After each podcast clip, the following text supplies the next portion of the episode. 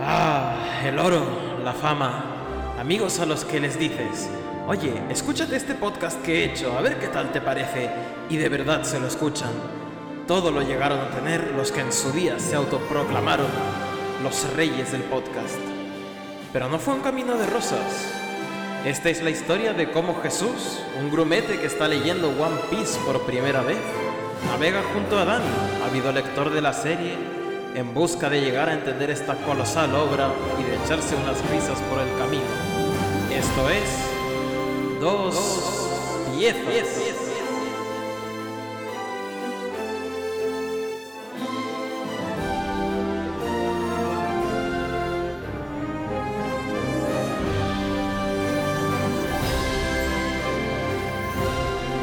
Muy buenos días, tardes o noches, piecitos y piecitas, piratos y piratas, amazonas y serpientes. Somos un día más, como siempre, los dos piezas, vuestro podcast favorito sobre One Piece y. y cosas. y cosas. Y, y cosas que se nos vayan ocurriendo por el camino, la verdad. Y lo que surja, One Piece y lo que surja. Sí, porque a veces se Eh, nos olvida somos que hablamos de One Piece. Y, y- y Dani, y como siempre, ya nos conocéis de sobra. Y nada, aquí Pues estamos un Pues día. aquí estamos otro día. Es como. Pues ya está, ¿no? Aquí. No... Tenemos que comentar ¿no? cosas de One Piece. La verdad es que no, no, te- no nos preparamos mucho las entradas siempre a ver qué va. qué ocurre hasta hoy, que en verdad no tenemos nada, ¿no? Es como, bueno, pues grabamos Ah. esto. Ha llegado el día, ¿no? Ha llegado el día en el que esto ya es puro. Puro eh, pura burocracia ya, ¿no? Todo- todo rutinario, ¿no? Vamos a lo nuestro. Exactamente. Y ya, si queréis escuchar a gente marujear, pues os vais a la peluquería o a la hora de la esquina. O al sálvame. aquí hemos venido a hablar de nuestro libro. Exactamente. Que, um, bueno, la peluquería. Yo, yo soy muy callado en la peluquería. A mí no me gusta que me hablen. Como, pf, por Mm. favor. Bueno, peluquería, bueno, sí, el barbero, peluquero, peluquero peluquería, que no sé, bueno, sí. El que me, el que me pela el pelo. El que me Sí, pone sí, la sí. chorra en el hombro. Cuando, joder, por favor. Pero entonces, es que hay, hay que saber qué peluquerías elegir. Eh, he coincidido estos días en Madrid con una amiga que tiene un pelo increíble, tiene el pelo tintado de rosa y como cortado así corto pero ondulado a la vez. Es un pelo que requiere muchos cuidados. Y me dice, yo es que siempre voy a peluquerías latinas porque aparte de ser muy salados son los únicos que saben tratar bien lo que es mi pelo. Mm. Y digo, joder, ¿tú tienes algún... ¿Hay alguna peluquería que tú vayas y digas, me da buena vibra? ¿O tienes yo- ya tu peluquería de confianza Yo, de yo voy la siempre a la misma, a la de confianza. Yo es que el pelo no me, ni, ni me peino, ni me arreglo mucho. Y si solamente me peino una vez, que es cuando voy a la peluquería para que ese hombre no, no sienta que ha hecho un trabajo para nada. ¿Sabes? En plan, mira, ve cómo me peino y tal y cual, porque siempre, porque yo además me dejo muchísimo pelo y siempre que voy es como el peluquero dice, oye, eh, voy a tener que cancelar las dos siguientes citas porque contigo me tengo que llevar por lo menos un buen rato, porque es verdad, porque yo me dejo un montón, parezco un pelocho. Parezco eh, acabo como con un casco de motorista. Y eso le echa, cualquier día me va, me va a cobrar al peso y entonces ya voy a tener que dejar de ir porque me va a costar mucho más caro. Y Ya, ya está. Yo es que he tenido muchas fases capilares. Ahora, de hecho, estoy como rapado porque me dio la crisis a lo Britney Spears 2009 y dije, pues me rapo.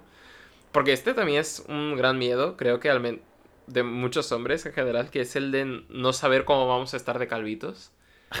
Eh, Porque yo, yo hace una par de años no había visto cómo era mi cráneo.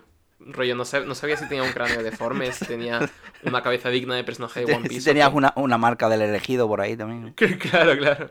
Y ya me rapé y dije, oh, ok, tengo un cráneo de persona normal. Y, y- ya está. Pero es como que siempre de pequeño tenía pánico al peluquero. Es decir, me decías, vamos al dentista. Y yo te decía, perfecto, si eso luego a la vuelta de la casa nos paramos por el McDonald's y todo de puta madre. Pero me decías, vamos al peluquero. Y aquello era, vamos, un festival de gritos, lloros, yo resistiéndome con todas mis uñas y garras a ir al peluquero porque yo tenía un pelo de. De león dorado, de, de- de niño, de, de, yo- de Ludwig van Beethoven de niño tenía yo pelo. Con ricitos de oro, con no sé qué.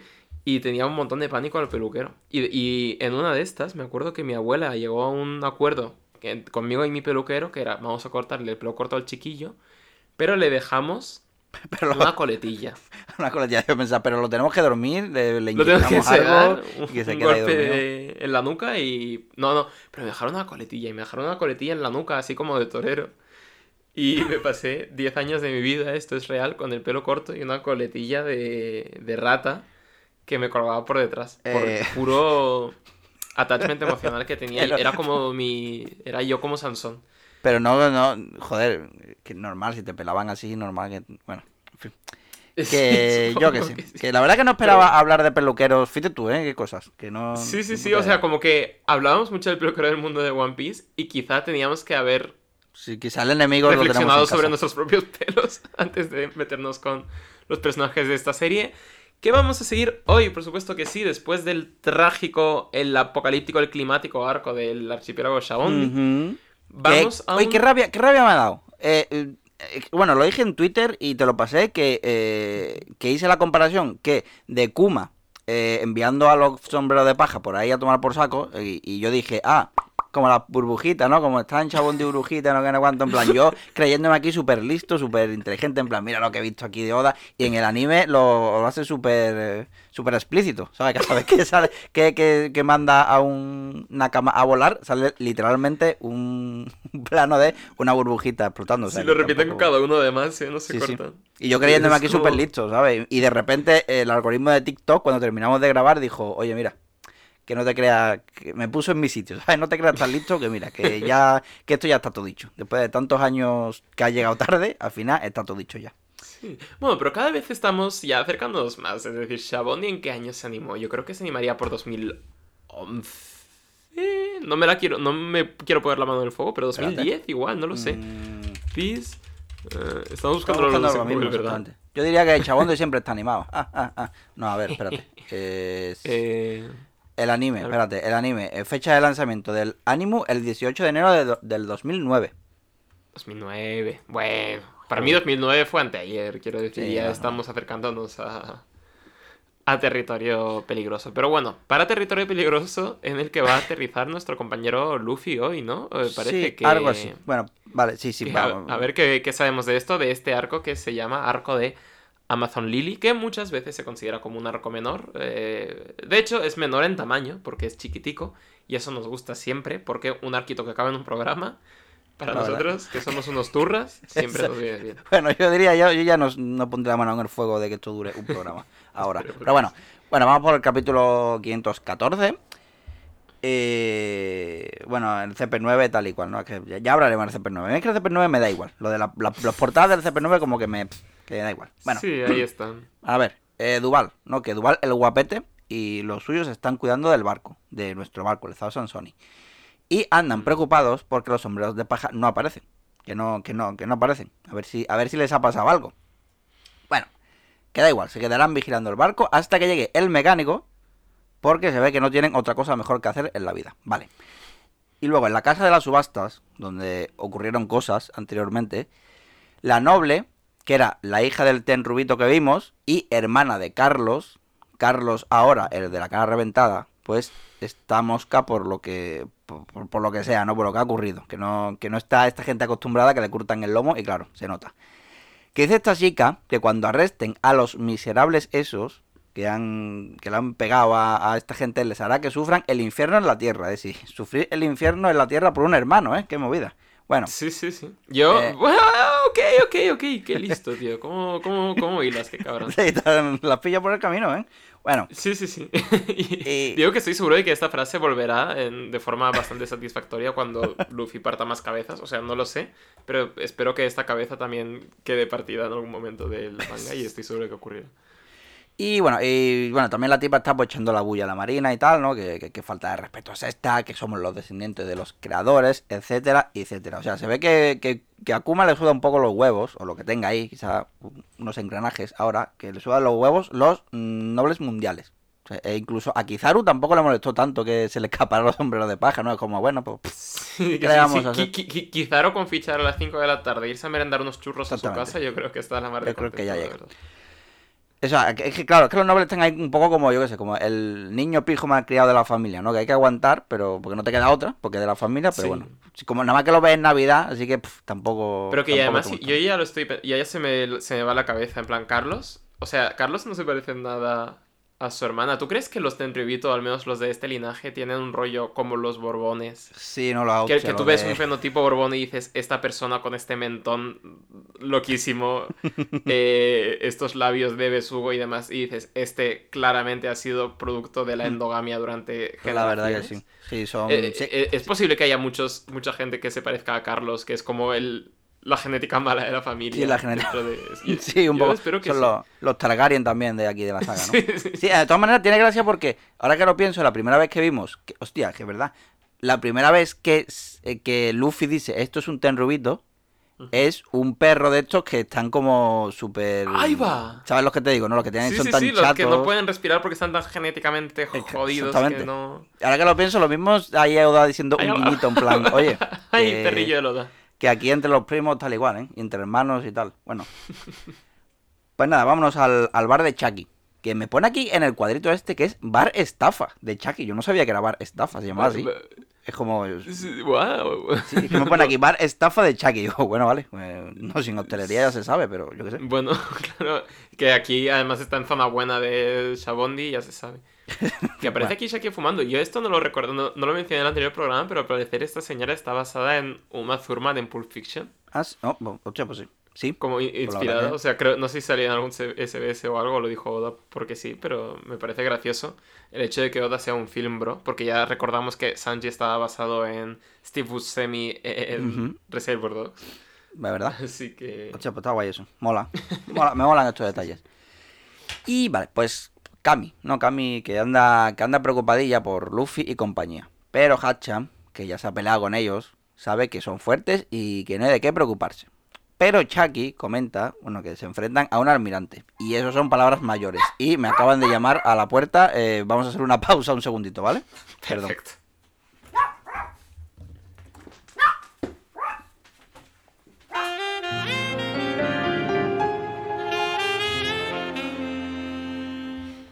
¿Todo en orden? Mm, sí, vale, pues pausa, vale.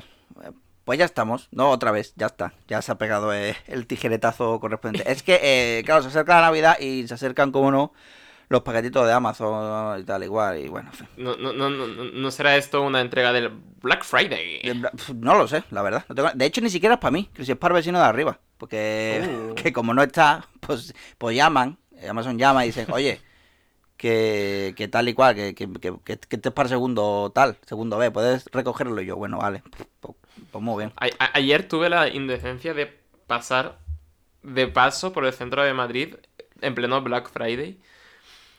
No, no he vivido cosa más agobiante en mi vida. O sea, gente moviéndose, pero como en plan, cada arcén era como un carril de estos van para este lado, estos van para el otro, tienes que poner casi intermitentes cuando quieres girar hacia otra calle. Qué locurón, o sea, me salí Pues- enseguida de, de aquello, pero... Pues vente, vente a, a- a Sevilla en Semana Santa. Eh, uno no sabe lo que es la misantropía hasta que no está en Sevilla en Semana Santa. Venga, Bueno, Valencia en fallas, si es que aquí podemos jugar todos. también es verdad. Bueno, Chucky, que eso, que mm, comentaba cosas, ¿no? Comentaba que, eh, que Luffy y compañía se habían enfrentado a, a un almirante. Y eso son, ojo, cuidado con los almirantes, que no vale simplemente, tú sabes, tirar una pierna hasta el cielo y reventar varias plantas de un edificio. De hecho, las dos veces que se han metido en pelea con algún almirante por ahí en medio, han sido, ha sido una derrota absoluta. Y queda ahí algún almirante todavía. Veremos a ver si. bueno, eso, que hay que hacerse aún más fuerte en todos los sentidos. Porque los mares de delante son más oscuros y llenos de tormenta. Dice, una ola jamás vista se está acercando. Bueno, ya estamos otra vez con Aqualaguna, las metáforas y tal y cual. Qué perrillo. Que bueno, dice que eso, que más le vale que estén bien porque, porque esta era nueva está Ujú. empezando a avanzar y no se pueden quedar atrás. Así Estamos que en plena transición. Vamos a ver, vamos a ver dónde anda Luffy. Bueno, an- andar, andar, lo que se dice andar, poco. Está como sobrevolando, bueno, no como, está sobrevolando por los mares pegando berridos. Y me imagino que son tres días y tres noches, ¿no? Y, y le da Sí. tiempo a, durante el viaje a deducir que si él ha salido volando, pues el resto de la tripulación igual. Así que ahora, a ver el aterrizaje. Que el aterrizaje entiendo que no es tan bestia como parece, ¿no? O sea, porque entonces mataría a una persona normal. Claro, Entiendo pero que... No, bueno, entiendo que se frena, ¿no? A cierta altura y ya te cae ahí como un guiñapo. Claro, o sea, el truquito es que, o sea, da a entender de que hay como una almohadilla que le frena, como una especie de eh, colchoneta eh, hecha de poderes de fruto del diablo que en la que rebota, ¿no? Sí, Es lo que he entendido yo. Entiendo yo que sí. Pues eso, bueno, a ver, pues a ver dónde estamos. Que esto parece, de hecho, la primera, el primer recuerdo es otra vez el Little Garden, que ya estamos ¿Te aquí, imaginas? Ahora tenemos que Joder. repetirlo todo. entrando en un bucle. Bueno, de momento no hay dinos, lo que sí hay un gorrino gigante. Así que nos tenemos que centrar. Lo primero que hay que hacer es reagruparse. Tenemos una Vibre Car, ¿no? La de Riley. Y solo hay que seguirla y nos encontramos. Ya está tan sencillo como seguir en línea recta lo que sea. Y mientras corre para allí, le viene el típico pensamiento machacón y rumiante, ¿no? De cuando, de cuando haces cosas mal o cuando te equivocas y no hay manera de pensar en otra cosa. Que muchas veces incluso te viene cuando estás acostado por la noche, en plan, me voy a dormir. Y de repente tu cerebro dice, oye, esto que dijiste hace siete años, ¿qué te parece si lo recordamos? Sí. Y bueno, hasta. Y le saca de esa ensoñación un muro de piedra, o sea, como, como el Red Line. Y Uh. mira lo que pasó cuando nos debíamos de Red Line, o sea que cuidado. Que Luffy no va a volver a caer y va a seguir recto. Así que se va a abrir el paso a puro puñetazo. Y bueno, pues. Pero está, Lisa ladrando. No sé, hoy, hoy, hoy todo el mundo está boicoteando este programa. Está Lisa ladrando a, algo, pero bueno, no sé si suena, pero bueno. Ahí Suena un poquito, pero. bueno, que, que se, fondo. que, de- que se desfogue, que yo qué sé. La tercera No- pieza, No son tiempos está. fáciles para ser una perrita tampoco. La verdad que. Bueno, esta vive bien, pero. Sí, sí. Bueno, bueno, eh, Luffy. Luffy se come el jabalí gigante, que ha tenido la desgracia de estar demasiado cerca de Luffy cuando este tenía hambre. Y por lo visto, Luffy sabe valerse solo en la jungla porque eh, el abuelo, que ya sabemos cómo es, lo abandonó en una jungla cuando era niño. O sea, que, que al final le sirvió y todo. E incluso aprendió a hacer fuego. Para que digan que el abuso infantil está mal. ¿eh? Para que veas. De todos modos, eh, no quiere recordarlo, así que nos quedamos sin páginas negras, nos quedamos sin flashback de Luffy aquí. Lo que no aprendió del todo es a diferenciar setas. Que algunas sabe que le hacen reír, otras que le hacen enfadar, que pues como... ¿Cómo le dan las setas de la risa al tío? ¿eh? Sí Exactamente. que sabe cuáles son. Sí, que saben. Esto Ah. parece Super Mario. Bueno, de repente tres mujeres. Y, y cada una co- con el físico propio de un personaje de One Piece. O sea, Classic. Y por lo que por lo que enseñan su ropa, entiendo que llevan armaduras del mayor nivel posible que puedan tener. Por supuesto. Vale, pues las tres mujeres se han encontrado con Luffy en su forma de, de zombie de Last of Us. Todo lleno de setitas. Ay, qué cosa me dan siempre las setas, ¿eh? Los ¿A hongos. que sí? Yo lo he pensado mucho. A mí me parece que la seta y los hongos, creo que, que creo que tienen un, un tamaño, creo que han crecido más de lo que deberían crecer una cosa como las setas y los hongos. sí, sí, sí. Porque tú ves, tú ves cualquier cosa de la naturaleza, ves árbol, eh, las flores, tal y cual, y dices tú, vale, tamaño estándar normal. Pero sin embargo, los, las setas y los hongos es como, mm, ¿tú por qué has crecido tanto? Tú, tú no Sí, deberías ser es más como chiquito. que luce microscopio. Me da. Me, o sea, me generan una fobia indescriptible, la verdad. Y creo que lo has escrito muy bien. es- lo- eso. De, no deberíamos poder ver esta cosa en la no. naturaleza. Y las esporas y todo, quita, quita. Si es que Esto no- es horror cósmico. No deberíamos de ver esto porque nos volvemos locos. Bueno, el caso que, bueno, que es una, una de las setas le, le ha provocado que, bueno, una reacción que es básicamente que te crezcan setas por todo el cuerpo. Que, bueno, en fin, que es una urgencia. Habrá que Sí, hacer que, algo. que, que- que eso también te puede pasar si te duchas en un gimnasio sin chanclas. Quiero Oh, decir. fuck. Menos mal que yo en un gimnasio, el último sitio donde yo me ducharía. Y vale, bueno, eso, eso, que es una urgencia, así que. eh, porque estas setas le van a absorber eh, las fuerzas hasta la muerte. Y una de las tres mujeres, me hace mucha gracia, que es como Abed de Community, que no sé si has visto esa serie, que es un personaje que cree vivir en una serie de televisión y está todo el rato haciendo referencias. ¿no? Y aquí está como en plan. Así que me hace mucha gracia. El episodio de Carrera contra reloj, que es algo que en One Piece sucede mucho. Hostia. Vale, Pues no, no, no conocía la referencia. He visto como dos capítulos de Community. Soy consciente de que tengo que seguir viéndola, pero. Sí, pues, Abed es eso, un personaje que siempre, eso, que vive por y para la cultura popular. Y está todo el rato siendo referencias. Nice. Vale, eh, bueno, llevada, llevado Luffy a la aldea, están todas las mujeres ahí viendo a- al espécimen, que es mm, ahora mismo Luffy. Y como parece que, que nunca han visto a un hombre, pues la confunden con un- lo confunden con una mujer. O sea que, que las setas, por lo visto, se pueden sacar con la mano, pero las raíces se quedan dentro. Así que lo mejor es meterle fuego y ya después veremos. Así que nada, y si preguntan, mm, diremos que las quemaduras de cuarto grado son efectos secundarios de las setas. Aunque igual creo que hubo demasiados testigos, pero bueno. Y como Luffy ya venía reventado de serie, pues eh, Margaret y Sweet Pea, que son dos de las mujeres que, que que lo encontraron, lo han llevado al río a limpiarlo un poco y ven que todavía le queda una seta a Luffy. Ahí va. Ahí, en la entrepierna, ¿no? Una seta rara que no, que no sale, ¿no? Además se estira más de la cuenta, que bueno. Chistes de pitos, ¿no? Lo que, lo que, que- Hostia. que siempre funciona. Este arco yo creo que era necesario. El, el mayor desarrollo de personaje que había en este arco es el de Oda porque. que- O sea, sé libre haciendo chistes de pitos, Oda. Yo sabía que él lo tenía esto guardado dentro. Lleva 514 capítulos diciendo cómo meto chistes de pitos, tío. Y sé que escribió el arco únicamente por esto. ¿Cómo, así cómo- que- cómo puedo decir que Luffy está circuncidado? Voy a dejarlo caer de esta manera. Que se crean que es una seta, ya está. Eh, es el aporte.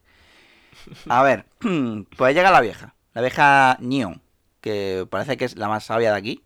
Y dice, bueno, mire, mire, mire señora, mire, mire, parece un espárrago, mire. Además, además apunta hacia arriba, mire, boing. Bueno, en fin. La vieja da la noticia que sorprende a todas, que es ni más ni menos que un hombre. Mm, Y es que resulta que estamos en Amazon Lily, que es una referencia clara pero a la isla de las Amazonas, ¿no? A la isla de, de las mujeres. De las mujeres blancas, por cierto, porque yo no he visto ni una mujer negra ahí. O sea, están Sí, todo- sí, todas las formas, pero no de todos los colores. Eso es cierto. Así que se llaman Kuja, kanji de la isla. sí, Nueve serpientes. El mismo kanji que se usa para Kuja, que pone aquí un... Que me pone aquí eh, el traductor, me lo ha querido poner. Es el sueño de Sanji, que esperemos que nunca ponga un pie en esta tierra porque sería bochornoso. Sería el peor, el pe- la pe- el peor arco de One Piece con diferencia. Pero menos mal que no es así. Y sí, y bueno, ya canónicamente sabemos que el pito de Luffy se estira, que creo que esto ya se respondía en un SBS. Eh, pero aquí Oda lo ha confirmado en el propio manga. Ujú. Así que da- datito para los piecitos y piecitas que les interesara esto, por lo que fuere. Lo pondrá la Eh, Wikipedia de One Piece. Ahí lo tenéis. Vamos al capítulo 515 en el que nos hablan un poco más de la cultura y geografía de este lugar. Nos hace el narrador un pequeño paseo, nos da un pequeño paseo por Amazon Lily, que es una isla donde los hombres están prohibidos, pero que a veces hay algunas guerreras que se aventuran más allá de los mares que rodean a la isla y vuelven con bebecitos, que pues a saber de dónde salen, pero siempre nacen siendo mujeres. Es decir, no hay ni un hombre ni se le espera. Y además está construida en una fortaleza infranqueable, bastante guapa, que no sé si hay alguna referencia del mundo real que No use para, para establecer esto, pero es un paisaje chulísimo. Son como castillos chinos, diría yo, rodeados por una muralla y construidos, pues eso, en una, en una hendidura del terreno, eh, formando un, una fortaleza eh, bastante, bastante guapa, porque Oda ya no sabe hacer localizaciones aburridas, ya es una habilidad de la que carece. Se Ya no sabe hacer islas mediocres. se comió una fruta de esto, ¿no? De, de poder, de, poder- de, de- de- de ambientar todo en, en sitios guapos. Sí, yo que a veces he, he hecho cosillas de rol y demás, y me cuesta imaginarme dos pueblos que tengan un girito para que estén guapos, y Oda aquí te mete mil movidas siempre, y es como, ok. Sí, sí. Me gusta, bien. me gusta. Yo en el Minecraft siempre suelo... Yo en el Minecraft tengo como, como rachas de jugar como un autista una semana entera y luego olvidarme años y después volver a jugar una semana entera como un desgraciado ahí todo el rato. Y siempre busco localizaciones así para construir. Siempre, en plan, meterme en un- una hendidura y tal, o Qué construir guay. cosas súper absurdas, de irme, yo que sé, a un servidor, yo que sé, ruso o lo que sea. Y, y ponerme a irme al final del mapa y construir, yo que sé, un castillo gigante, unas plantaciones gigantescas, una- pero simplemente eso es ir, construir eso, que la gente me hable y yo no entender porque me hablan en ruso o en cualquier otro idioma, de lo que sea que estén ahí. No respondo, construyo y me voy. Como soy como yo sé. El personaje Eres este de. Vamos. El eh, personaje de, la- de los anillos de poder que llegaba del cielo y no hablaba con nadie, pues ese soy yo. Y me voy. Hostia, qué figura tan ominosa. Me, me fliparía encontrarme a un, a un tú en un servidor de Minecraft. Pero En fin, solamente eh, durante una semana. Después ya te olvidas. En fin, ¿qué nos dice un poco las costumbres de esta gente? Pues hay una señora ahí cortándose un poco de salami de, de pescado. eh, pues les gusta pescar, evidentemente hacen todas las faenas. Y eh, son criadas como guerreras. Em, esto es una tierra, una civilización en la que el poder, no, la belleza es el poder. Es decir, que cuanto más fuerte estés, más eh, estatus social tienes y por lo tanto, pues, Mm. más subes en la jerarquía de esta peña. Em, y son una sociedad muy colectivista, pues eso, eh, un... Ay, perdón. Ay, ¿qué te Un? Pensaba paraíso. Que, pensaba que se había ido la conexión. No, un paraíso que solo podría ser interrumpido por la presencia de algún hombre, escrito Mm, con N y mm. con V. Em, y pues también de vez en cuando les mola hacer un poco de veladas de, boxeo eh, y partirse las cabezas, pues porque yo qué sé, viven en un- una isla apartada de la civilización, hay algo habrá que hacer para entretenerse. Y bueno, eh, Luffy se despierta, eh, está encarcelado y todas las mujeres de las cercanías pues están curioseando su celda porque nunca habían visto a un, a un hombre y están, vamos, tomando apuntes porque además Luffy está en pelota picada y no parece importarle mucho. Entonces, pues están en esa situación dando lugar a muchas divertidas circunstancias como la de que cualquier cosa que haga Luffy ya se piensan que es algo común a los hombres como estirarse, tener la habilidad de estirarse o la, o la necesidad de ponerse primero una cosa en la cabeza antes de vestirse el resto del cuerpo, porque evidentemente Luffy lo primero que hace al despertarse es ponerse su sombrero. Tenemos una escena que podría salir en cualquier eh, fan, fanfiction extraño, que es que Luffy les explica lo que son los testículos a estas chicas. Se llama Quintama. ¿Qué Quintama. las bolas de oro, pone aquí. Eh, Sí, que significa bolas de oro, que yo no sabía esto del japonés, que se le llamará bolas de oro a las, a las pelotillas. Pero bueno, a estas mujeres pues les fascina tanto que, que, que le pide a Luffy que se las quite y se las enseñe. Bueno, cosas dignas de, de eso, de un fanfic de, de más alto nivel que Oda nos está brindando ahora. Eso, eso creo que era un chiste de padre de familia. Que está, eh, Peter Griffin se pone a pensar, se toca la barbilla y dice, uy, ¿qué hacen estas dos aquí? Y se las quita y se lo vuelve a poner en los huevos. ¡Ay, no! ¡Ay, no, qué horror!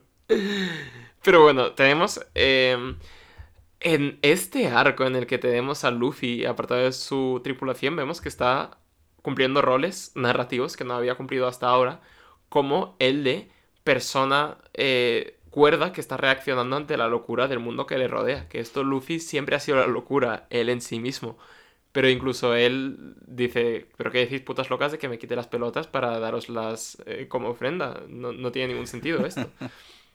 Así de, así de mal estamos como para que Luffy tenga que ser la persona sensata.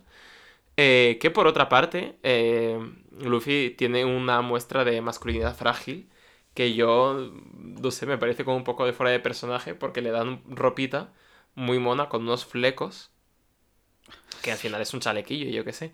Sí, Y Que además está guay, ¿eh? No, es muy veraniego realmente. Si Sí, un poco la hawaiano típica... incluso, o sea. Exactamente, está guay. Luffy parece que no está respetando culturas ajenas, ¿eh? Un poquito de... Que yo entiendo que está enajenado y volando tres días y tres noches, tampoco le vamos a culpar, pero lo primero que hace al ponerse este camisón tan guapo, en vez de decir, joder, muchas gracias, qué guapo, es decir, ¡soy un hombre! Y, da- y darse así en el pecho. Em, Además dice una, dice, eh, hay que adornar la ropa para que quede mejor. Y tú te fijas, la ropa que llevan estas y son todas las mismas. Que tampoco están muy adornadas. Pero bueno. Sí, ¿eh? Claro, pero porque a él le habrán dado eh, una, una armadura que le dé menos protección porque tampoco se ha ganado las armaduras de nivel 100. Y esto lo entiendo. Y eh, tras este, este, esta muestra de masculinidad tóxica, todas las mujeres de la tribu Kuja se ponen en modo de ataque. Que bueno, esto no lo habíamos dicho, pero sí, cada una de estas personas tiene una serpiente eh, de mascota, de familiar. Eh, y al parecer también las usan como arcos, eh, estrangulándolas usando las cuerdas del arco, lo cual es un poco, bueno, Bueno. Luffy está en su salsa en esta isla de puro abuso animal, así que, así que nada. Eh, le apuntan con flechas y le dicen eso, que ningún hombre podría coexistir con ellas, así que lo suyo es matarle y librarse de problemas. A lo que eh, Sweet Pea, esta señora que hace referencias a la cultura popular todo el rato, dice que, joder, que le da un poco de pena a Luffy, que le han rescatado, le han quitado setas del cuerpo, menos una que no ha podido salir por mucho que froten. eh, y que sería una pena, eh, sería una pena matarle. Pero entonces, otra de las de las amazonas, de las Kuja, llamada Kikyo, dice que va a ser lo mejor porque no ha esta tierra no ha sido mancillada por ningún hombre durante cientos de años. Esta ley es totalmente, vamos, se cumple a rajatabla. Nunca ha sucedido algo así. Y mm, será lo mejor para quitarnos de lías el matarte. Porque, porque si la emperatriz descubre que hemos traído un hombre a la isla, pues no va a tener ningún tipo de piedad. La, la emperatriz Jebijime, que significa princesa serpiente, creo. Sí, me lo pone. Me lo ha puesto aquí, el chavalito que haya, que haya traducido esto, me lo ha dejado aquí. Qué bien apañado. claro. ¿eh? y básicamente dicen que traer un hombre eh, a la isla pues supone un pecado imperdonable y que por eso hay que matarle. Luffy pues se la suda un poco porque por mucho que le hayan encarcelado es Luffy y puede salir por el tejado, que tampoco le, le molesta mucho. O sea, que estaba ahí, que estaba ahí por respeto. Estaba ahí por- me claro, por- cuando yo quiera, ¿eh? Sí, sí, sí. Y eh, empieza una curiosa persecución en la que evidentemente tenemos una ocasión en la que Luffy quiere saltar para huir, pero se choca contra las enormes tetas de una de estas personas. Que por cierto, no he hablado de, de su emblema de tribu Kuja, pero está bastante guapo. Es, parece un poco el de Hydra, Sí. Pero- eh, te- te- con la calavera y las nueve serpientes. claro, te da a pensar ahí que lo de la serpiente es por. Exactamente, que es por, por la. Porque todas tienen una serpiente. Pero después hay giritos, que eso está guay. Sí, sí. Y... Y Luffy, antes de escapar por la selva amazónica, nunca mejor dicho, pues se lleva a una de sus rescatadoras, que era, eh, pues, esta persona que se llamaba, no me acuerdo cómo se llamaba, pero Eh, bueno. creo la que era. Sweet Pea, creo. Creo que era No, esta. Sweet Pea es la otra. Pues Margaret. Esa. bueno, porque parece que lo hayas dicho al azar, pero sí que es. O sea, Es que Bueno. lo tengo. Y tras salvarla, eh, bueno, no salvarla, secuestrarla realmente, pero salva- salvarla de una caída mortal con sus poderes de goma, pues Luffy básicamente ya está harto de esta mierda, le dice, oye, no quiero explicarte mis poderes, así que te voy a decir que sí, que todos los hombres nos podemos estirar, nos podemos hacer gordetes, y eh, te voy a pedir una cosa, tienes mi ropa eh, antigua, eh, así que mira a ver en los, en los pantalones de, de que llevaba yo antes, que creo que me había dejado, aparte de una vibrecard, un poquito de jamón cocido y 10 eurillos para pillar el, el taxi de vuelta a, a Shabondi. Y le da efectivamente la vibrecard de la tarjeta vibre de Riley para poder volver con sus amiguitos. Y primera mala noticia, eh, que aparte de pedirle eh, sus pelotas como intercambio a base, por haberle dado esta tarjeta, pues le dice que, mm, que bueno, que su emperatriz no es nada más y nada menos que una emperatriz pirata y que es la mujer más bella del mundo, llamada Boa Hancock Mm. que con mano de hierro dominan esta isla. Y por si fuera poco, parece que están volviendo de una expedición. Por lo tanto, es de máxima importancia encontrar al hombre y a Margaret antes de que llegue la emperatriz y, y nos caiga la del pulpo. Vamos al capítulo 516, en el que se nos presentará esta emperatriz, a la emperatriz pirata Boa Hancock. Está muy eh, chulo el color bastante guapo, emperatriz pirata. No, que digo Y- que, está, que está muy chulo el color sprite este, de, que es como sus primeras Sí, apariciones, ¿no? Está muy guay. Iba a mencionarlo. Eh, ya, sí, sí. Eh, son. Eso, sí. Primeras primeras apariciones, primeras veces que se encuentran a, a Luffy, básicamente. Está muy guay. Así que sí. Oye, en lo de buenos Boa recuerdos. Hancock se la nombraba al final de el bar. ¿Te acuerdas que dijeron eh, que iban... que, eh, estoy, estoy tirando de memoria, que, que- decían que iban a la isla de la sirena, que eran unas muy guapas, dijeron algunas son incluso más guapas que Boa Hancock. ¿En serio? Sí, la nombraron. No me acordaba de eso, pero. Joder. No sé si era haciendo referencia a la sirena, pero se la nombraba. joder, joder. Que, mira, me había saltado ese detalle, no sé por qué, pero, pero ahí está.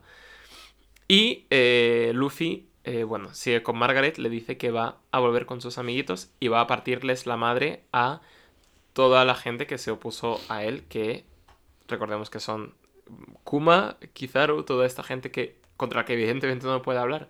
Así- hablar no, bueno, hablar tampoco, pero luchar. Así que la solución de Luffy es volver a Shabondi caminando sobre sus... caminando, eh, haciendo el pino para volverse más fuerte por el camino, que me parece una táctica sin fisuras, absolutamente. Exactamente. Y eh, más malas noticias. Estamos en pleno Calm Belt. Recordemos que la geografía de este mundo eh, hace el Grand Line esté rodeado, no rodeado, sino delimitado por dos franjas en las que no hay corriente de ningún tipo y viven monstruos marinos. Es decir, que tú una vez estás en el Grand Line eres como una bola de bolos que va rebotando contra las esquinas y te ponen las barritas estas que le ponen a los niños, porque no se puede salir de ninguna forma, eh, a no ser que sea pues por, la, por el Red Line, básicamente. Y ahora mismo pues estamos en el Calm Belt, así que estamos un poco jodidillos, porque esta isla es virtualmente inaccesible. No pasan ni comerciantes, ni barcos piratas, ni nadie. Y las pocas personas que llegan a esta isla, pues llegan ya muertas a las orillas. ¿Y cómo es que la emperatriz de esta isla sea una pirata? Pues porque su barco, que es de los barcos más guapos creo de que hemos visto hasta ahora, está comandado por dos serpientes marinas, dos bestias marinas que se llaman Yuda, que son serpientes venenosas a las que temen incluso los propios eh, eh, reyes del mar. O sea, que ya no está diciendo lo fuerte que es esta piba, ¿no? Porque, porque nadie pasa por el Calver por culpa de eso, por culpa de los bichos. Sí, la Marina lo hace por el Carius X, pero ella lo hace ahí con todo su papo, o sea, con la ayuda de los propios monstruos. O sea, que, que- ojo, cuidado con esta muchacha, ¿eh? Correcto. Y Luffy dice, bueno, pues ya que no hay... Luffy, la información que extrae de todo esto es, bueno, ya que no hay corriente, pues me voy a hacer yo una barcaza de remo, como igual que la- como cuando empezamos la aventura, y nos vamos para allá. Coge... Además, la misma, la misma expresión, con los brazos para arriba y tal, igual. ¿eh? Plan, Sí, venga. sí, sí, solo que intenta empezamos. craftear algo de alguna forma, que no sé muy bien cómo lo ha hecho, ha tirado cinco troncos al, al agua y ha intentado que saliera una barquita de ahí. Eh, tiene que practicar un poco más sus habilidades de Minecraft, el, el Lufers. Y evidentemente, pues casi muere ahogado. A lo que Margaret, evidentemente, llega a la conclusión de que los hombres no saben nadar. Y. Y pues le dice que, que tampoco se flipe, que se... Margaret le, le da un pronto y dice: No, me, me estoy confiando mucho, eh, voy a cogerte cariño si seguimos charlando, así que voy a matarte. Y empieza a tirarle flechazos que parten árboles eh, sin menor esfuerzo. Y Luffy, sorprendido, rompe una flecha para descubrir que es una flecha de madera normal y corriente. Pensaba que, era, pensaba que, era- es que lo, lo- pensaba que Luffy iba a decir, joder, que los árboles son muy blanditos aquí, entonces. claro, es, es la isla de los árboles blando blando. Pero no, básicamente se nos introduce este concepto de haki, que ya lo habíamos oído en alguna otra ocasión, a veces referido incluso como ambición. Y dice eh, Margaret que estas flechas están imbuidas de haki, así que por supuesto que son poderosas. Así que por si nos teníamos poco con llevar las escalas de poder con las frutas y las recompensas y no sé qué, ahora tenemos esta cosa llamada haki, que durante este arco cortito exploraremos lo que es y lo que implica. Así que iremos a por ello. Mientras tanto, se nos muestra una pequeña escena en medio del mar. Ya se nos reveló que estaba volviendo las piratas Kuja a la isla después de llevarse todo un botín de ahí, del mundo exterior. Y las intercepta un navío de guerra de la marina. Em, y el marine que las intercepta no es nada más y nada menos que el Chocas. Que es este, este vice, vicealmirante que se llama Momonga. Among Us. Al que ya conocíamos de. Em, me saldrá. No de Lobby. Le llamaron para, eh, para hacer lo de aniquilar una isla y violar derechos humanos. a lo del genocidio, venga, vámonos. A ver, genocidio le llamaron tal. Y ahora le han llamado, pues. Este es el pringao de la, del cuartel general de la Marina. Le llaman para los marrones. Le han llamado para irse al Calm Belt y a decirle a Boa Hancock que, eh, ya que no contesta a los Burofax, que la están convocando para una pequeña guerrita que tienen ahí planteada y que, como es una Shichibukai, ojito al dato, Ojo, cuidado. eh, como ya conocimos a Kekomoria, ya conocimos a Kuma, ya conocimos a Cocodrilo, etcétera, etcétera. Hay siete en total. Ya básicamente conocemos a 6 de 7. Conocemos a 7 si incluimos a Cocodrilo, pero a Cocodrilo le, le echaron, recordemos. Pero seguimos conociendo a 7. Bueno, a 6 de 7. Ya Claro, lo claro. sabremos, pero bueno. creo que todavía aún no se ha, no se ha dicho, creo. Pero bueno, da igual, ahora se va a nombrar. Ahora lo se va a veremos. comentar. hay, hay cositas que, que mencionar luego. Y bueno, que este vicealmirante Momonga dice que estos monstruos marinos son tan fuertes que ningún eh, navío de guerra, los cañones no han podido contra ellos, así que ha tenido que usar él su propia espada. Que me hace pensar sobre la utilidad de gastarse tanta pasta en infraestructura y barcos guapísimos en este mundo de gente superpoderosa, porque yo qué sé. ¿Qué, qué es más poderoso? ¿Un barco que habrá costado millones de berries en construir con sus 100 hombres? ¿O este man con su espada? Vale. Pues bueno, parece que este man. Pero bueno, básicamente le dice que, eh, que viene a por Boa Hancock y las piratas Kuja pues le dicen que, que nada hay, que nada de eso y que eh, los hombres son perros sin dignidad y que están flipando si creen que la emperatriz va a eh, siquiera mover un dedo por ellos. Y se ve que es un poco troll, troll la Boa Hancock porque en el burofax que les envió de vuelta sí que les dijo, oye, que sí, que todo lo que quieras. En plan, me parece bien, ok, mandar el correo a la carpeta de spam. Aceptó las condiciones, básicamente, sin habérselas leído. a ver si lo he leído. y y, eh, Momonga le dice que, mira, que ya aceptó las condiciones, tienes que venir o te revocaremos el puesto de Shichibukai. Porque es que va a pasar una cosa muy importante y es que vamos a ejecutar al eh, comandante de la segunda unidad de le- la tripulación de Barba Blanca, eh, Porcas the Ace. Que es nuestro hermanísimo, recordemos. Hermanísimo. Además está todo el rato como la idea de, bueno, ¿y Luffy cuando se va a enterar? ¿Cuándo se va a enterar Luffy? Luffy en algún punto se tendrá que enterar, no sé qué, no sé cuánto. Sí, sí, porque están está cociendo aquí Está como- la, de- la del Padre Bendito. Claro, la información cada vez más cerca de Luffy, ¿no? Está rodeando a Luffy y todavía no se entera. Correcto. Em, y bueno, y ya se nos presenta por fin a esta emperatriz, que es un diseño de personaje que Oda ya tenía pensado desde hace muchísimo tiempo, creo que te lo pasé. Mm, sí. Que cuando los sombreros de paja iban a entrar al Grand Line, en una revista le pidieron a Oda que hiciera un teaser de algunos villanos que veríamos por el camino Vamos. y dibujó como bocetos de, villanos de espaldas. Y entre ellos estaba eh, pues una figura femenina muy esbelta, muy tal, con una serpiente rodeándola. Y así que es, básicamente pues ya tenía la idea del personaje como pongamos unos 10 años antes de que... Sí, bueno, pero le- bueno, pero que le- oye, que patea gatos, ¿qué pasa aquí? Si no hay sí, señal- esto me, me- me parece una introducción brutal al personaje. hay un gatito, por algún motivo hay un cachorrito de gato en, la- en el barco y lo primero que hace esta persona, antes de que le veamos la cara siquiera, es... ¿Quién ha dejado este gato aquí? Dejadme que lo patee. A Me mí- parece la mejor... O sea, es una personaje increíble, tío. A mí me hace que Yo- me caiga regular, porque Luffy lo hace, Luffy probablemente también empate, pero él lo hace por necesidad, por ponerse entre, entre su camino, pero esta creo que lo hace por gusto. Pero sí que lo hace Claro, por es puro, puro gusto. Hay un... Yo tuve una época de ser muy friki, de leer libros sobre guion, eh, guion de cine y demás, y hay, y hay un libro muy célebre que se llama Salva al gato, de Blake, Mm, de sí. Blake Snyder, que no sé si te sonará. Sí, los ocho me lo he o leído, vosotros- está muy, está muy bien si te quieres, eh, si quieres escribir alto mi madre dispara, o, mi abuela sí, dispara. básicamente. Es eh, una... eh, un, o sea, está bastante anticuado porque es básicamente un manual para vender tu guion a Hollywood, que es algo que es muy... Bueno, Sí, sí, tengo, tengo, tengo, algunas opiniones sobre, porque me- a mí me rayaba ese libro, en el sentido de, ese tipo de libros me parecen guay, como, no como usarlos como la Biblia de hacer algo, sino como una guía, plan, tirar de aquí y tal.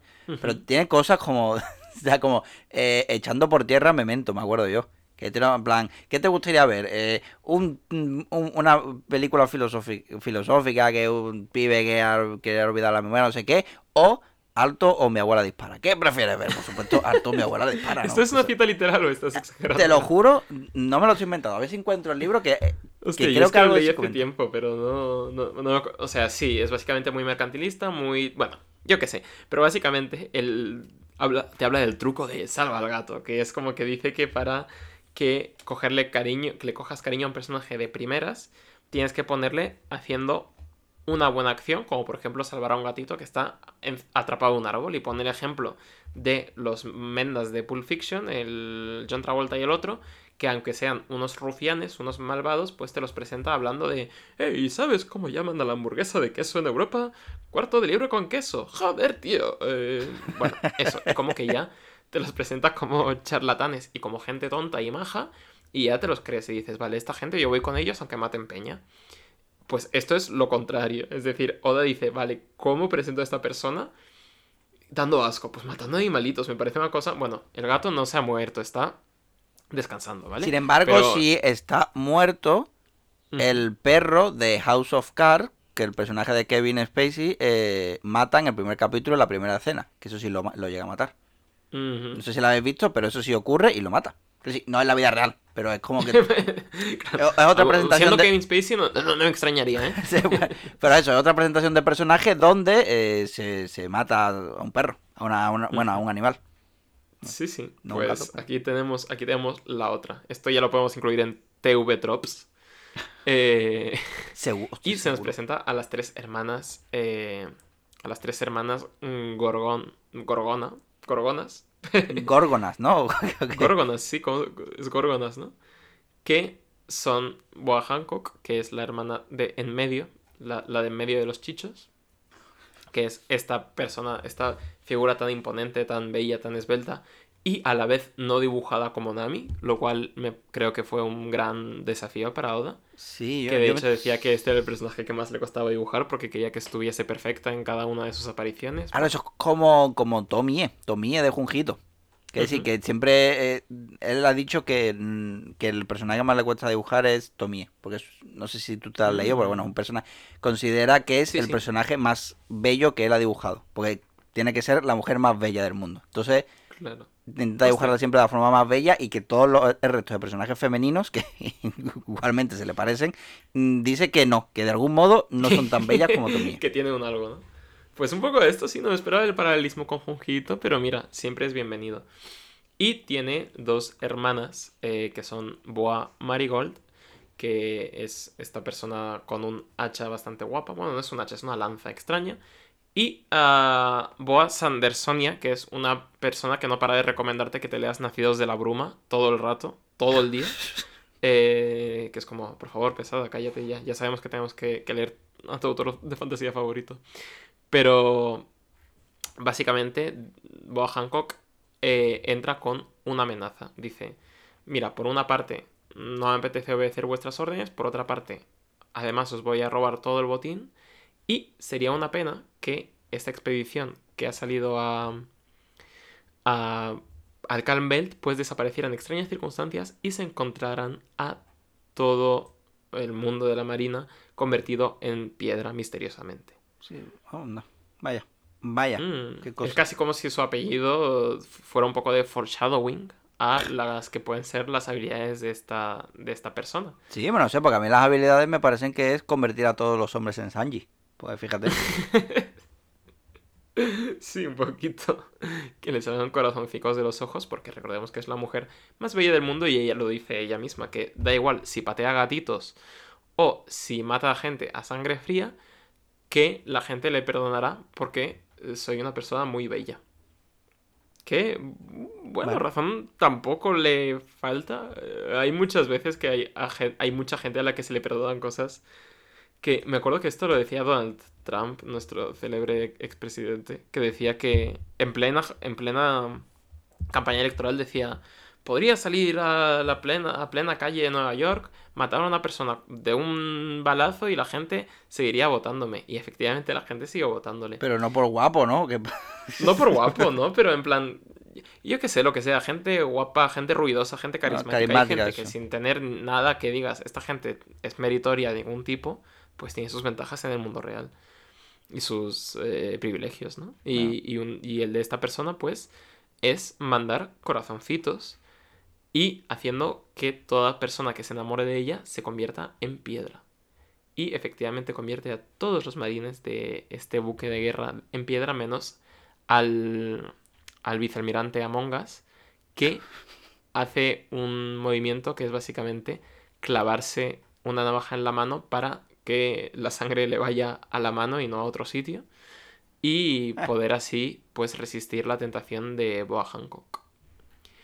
Y el tío, con toda su estoicidad, le dice que, que aún queda él en pie y que va a estar los dos días eh, esperando ahí a que ella llegue antes del plazo y le diga que sí, que se viene con ellos y si no, pues le revocarán el título de Shichibukai. Dice- que ella se lo piense. Dice, uno no es lo mismo que ninguno. Que si no, que se lo digan a Luffy ahora. Que todavía, a, ver, Ujú. a ver qué hace. Sí, sí. Y no sé, está guay. O sea, me mola que haya estas escenas, tío, porque ya eso, es, el mundo es ya lo suficientemente amplio como para que nos interesen escenas entre Peña que no conocemos realmente por todo lo que implican y por todo lo que, no sé, como que ya las está girando lo suficientemente el mundo como para que Mm. podamos tener escenas Claro que... que- tensas y interesantes en las que no salga ningún sombrero de paja. Claro, porque además, claro, porque es, es eso, ha hecho el mundo interesante y la historia interesante y cosas de las que no son conscientes ahora mismo los sombreros de paja y tú, y, y tú como lector sí, porque te lo han ido contando, entonces tú quieres eso, este tipo de reuniones, este tipo de, de información. O sea que, que ahora Luffy, guay, aventura, guay, pero oye, queremos más, queremos, queremos magro, queremos cosas guay de la historia. Así que nada. Correcto. Vamos al capítulo 517. En la portada, pues el barquito con el CP9 que se va. Y pasamos al barquito de Hancock que llega a la isla. Y todas las mujeres la reciben pues como, como una diva, ¿no? Una folclórica, una faraona, una jazz queen, dilo reina. O sea, hasta, tiran, tiran hasta confeti. Es que claro, como, como las del barco, pues entiendo que son las únicas que salen, pues traen cosas del exterior que no se pueden encontrar en la isla. O sea, como minerales, pólvora, saque, etcétera, etcétera. Y el periódico para que la vieja mm, lea algo o haga el crucigrama. A mí, como, como ya he dicho, que eh, la entrada de Hancock me parece un poco regular, lo de, lo de- no solo del gato. Ya en el castillo donde vive ella, mm, ve una estatua de arcilla que las chiquillas de la isla han hecho con esfuerzo y con todo su amor y admiración. Y que cuando. De hecho, cuando llegó a la isla, eh, Oda dedicó una viñetita a mostrarnos una niña que quería ser como Hancock. Y va la muy cabrona y rompe la estatua. En fin, bueno, como es Sí, guapa. por una pues, parte está feo, por otra parte sí que reconozco el momento Jazz Queen de aquí porque reconozcamos que a veces los niños hacen cosas feas. Que no pasa nada. En plan, son niños, están cre- creciendo, pero tampoco hay que fingir que, es- que son talentosos. Es decir, Es verdad. cuan- No, cuando te pero- dan un retrato de macarrones es como, vale, está bien, ahora voy a tener que colgarlo en mi nevera para que la gente sepa que tengo un hijo que me quiere un montón. Pero realmente esa cosa es... fe- O sea, yo a mi hermana ya esta no se le dejaba pasar porque mi hermana estaba usando la carta de soy una niña más de la cuenta. Porque mi hermana tiene 11 años, va a cumplir 12 ahora mismo en un mes. Y para mi cumpleaños, que fue el mes pasado, me decía, oye, Dani, si te regalo un dibujo. Y yo, esta carta ya se te está acabando, ¿eh? Que, que- que has entrado en la ESO, por favor. Por favor, ya podemos dejar de fingir que, que- estos dibujos es algo que está bien. O sea, Eh, no aprende a usar la perspectiva. Aprende a usar la perspectiva, niña. Ya está claro, bien. claro, méteme un poquito de ahí de perspectiva, méteme un poco de sombreado, méteme un poco de lo que sea y Un te lo poquito, de, un poquito de escorzo en el personaje tampoco le vendría mal, ¿eh? Me cago en Dios. Claro, que ya la carta de ser una niña ya se está agotando, por favor.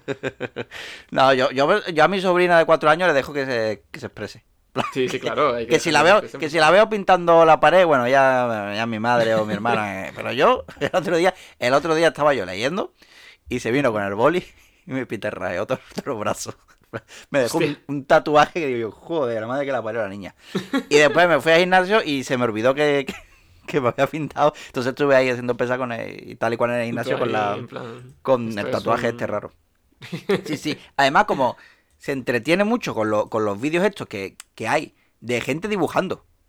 Pero con acuarela, con purpurina, cosas así. Es simplemente eso, el dibujo y tal. Y ahí se echa las horas. Pues le gusta experimentar también. El otro día mm, me la veo coloreando con rotuladores. Y había ido al baño con el papel para mojar el papel, como si fuese eso acuarelas.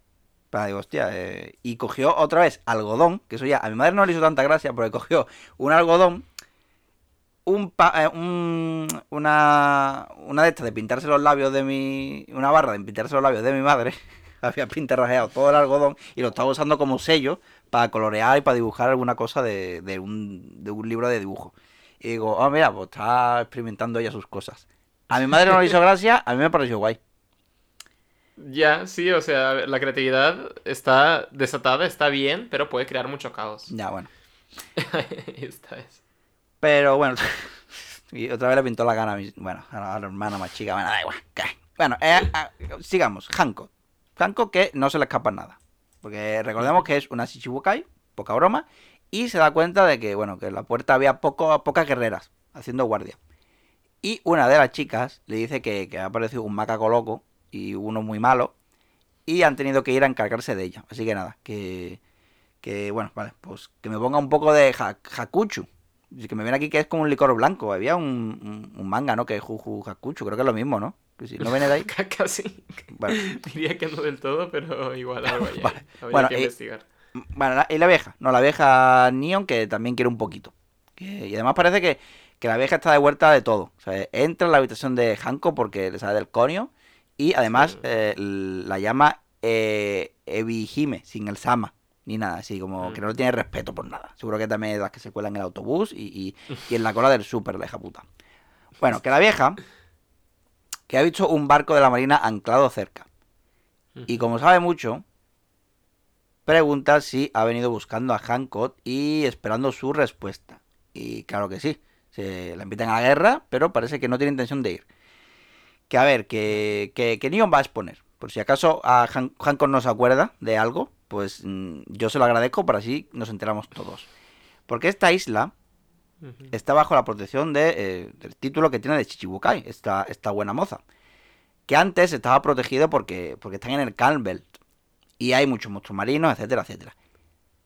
Pero recordemos que ahora la marina sabe navegar por estos mares usando el, el Kariuseki. Así que si ahora Hancock pierde su título de Chichibukai no yendo a la guerra, pues la marina igual hace alguna de las suyas, porque pasaría esto a ser una isla de piratas. Mm. Que además, eh, solo con hacer actos de presencia eh, es suficiente. Si llega, firma el papelito y ya está, mujer. Seguro que, que para la hora de comer ya estás en casa.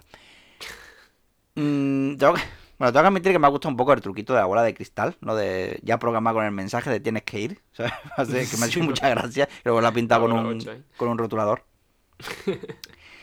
Bueno, pues que, ya está bien, ¿no? Que, que fuera la vieja de aquí, que hace tres generaciones fue emperatriz de esta isla, pero ya no. Bueno, esto como discusión de trasfondos, ¿no? Que en plan, te voy a contar la historia yo a ti la tuya. Bueno, que, que, que ya solo, que, que esta vieja, eso, entera emperatriz, pero ya solo es una enana con piel de cacahuete que se pinta demasiado los labios. Claro. Hanko, pues sin embargo, es súper guapa y todo el mundo le perdonaría si lleva a este país a la destrucción. Así que, y, y se, y se pasa tanto de altanera que se va a dar la vuelta. Que esto es algo que me da más de gracia porque le, da un La toque. han, al vota- la han votado por guapa, ¿eh? Es la perro Sánchez de. de la. Sí, sí. Que, que me hace mucha gracia el detalle de, de ponerse tan altanero que, que se cae para. que se da la vuelta. Es como. Miras tan por encima del hombro que ya haces el giro Sí, completo. sí, ya se vuelve loca. En fin, que bueno, que, que la abeja se vaya al último rincón de la ciudad, que es donde vive, porque está como, está como desterrada, ¿no? Que por lo visto abandonó la isla, se fue a tierras extranjeras y cuando volvió, la emperatriz que estaba en ese momento, pues la perdonó. O sea, ha- hay una historia aquí, me da a mí, ¿eh? Pero bueno. Ujú. O, o lo mismo en la historia esta y ya está. Tampoco, tampoco tiene que tener todo páginas Bueno, negras. pero...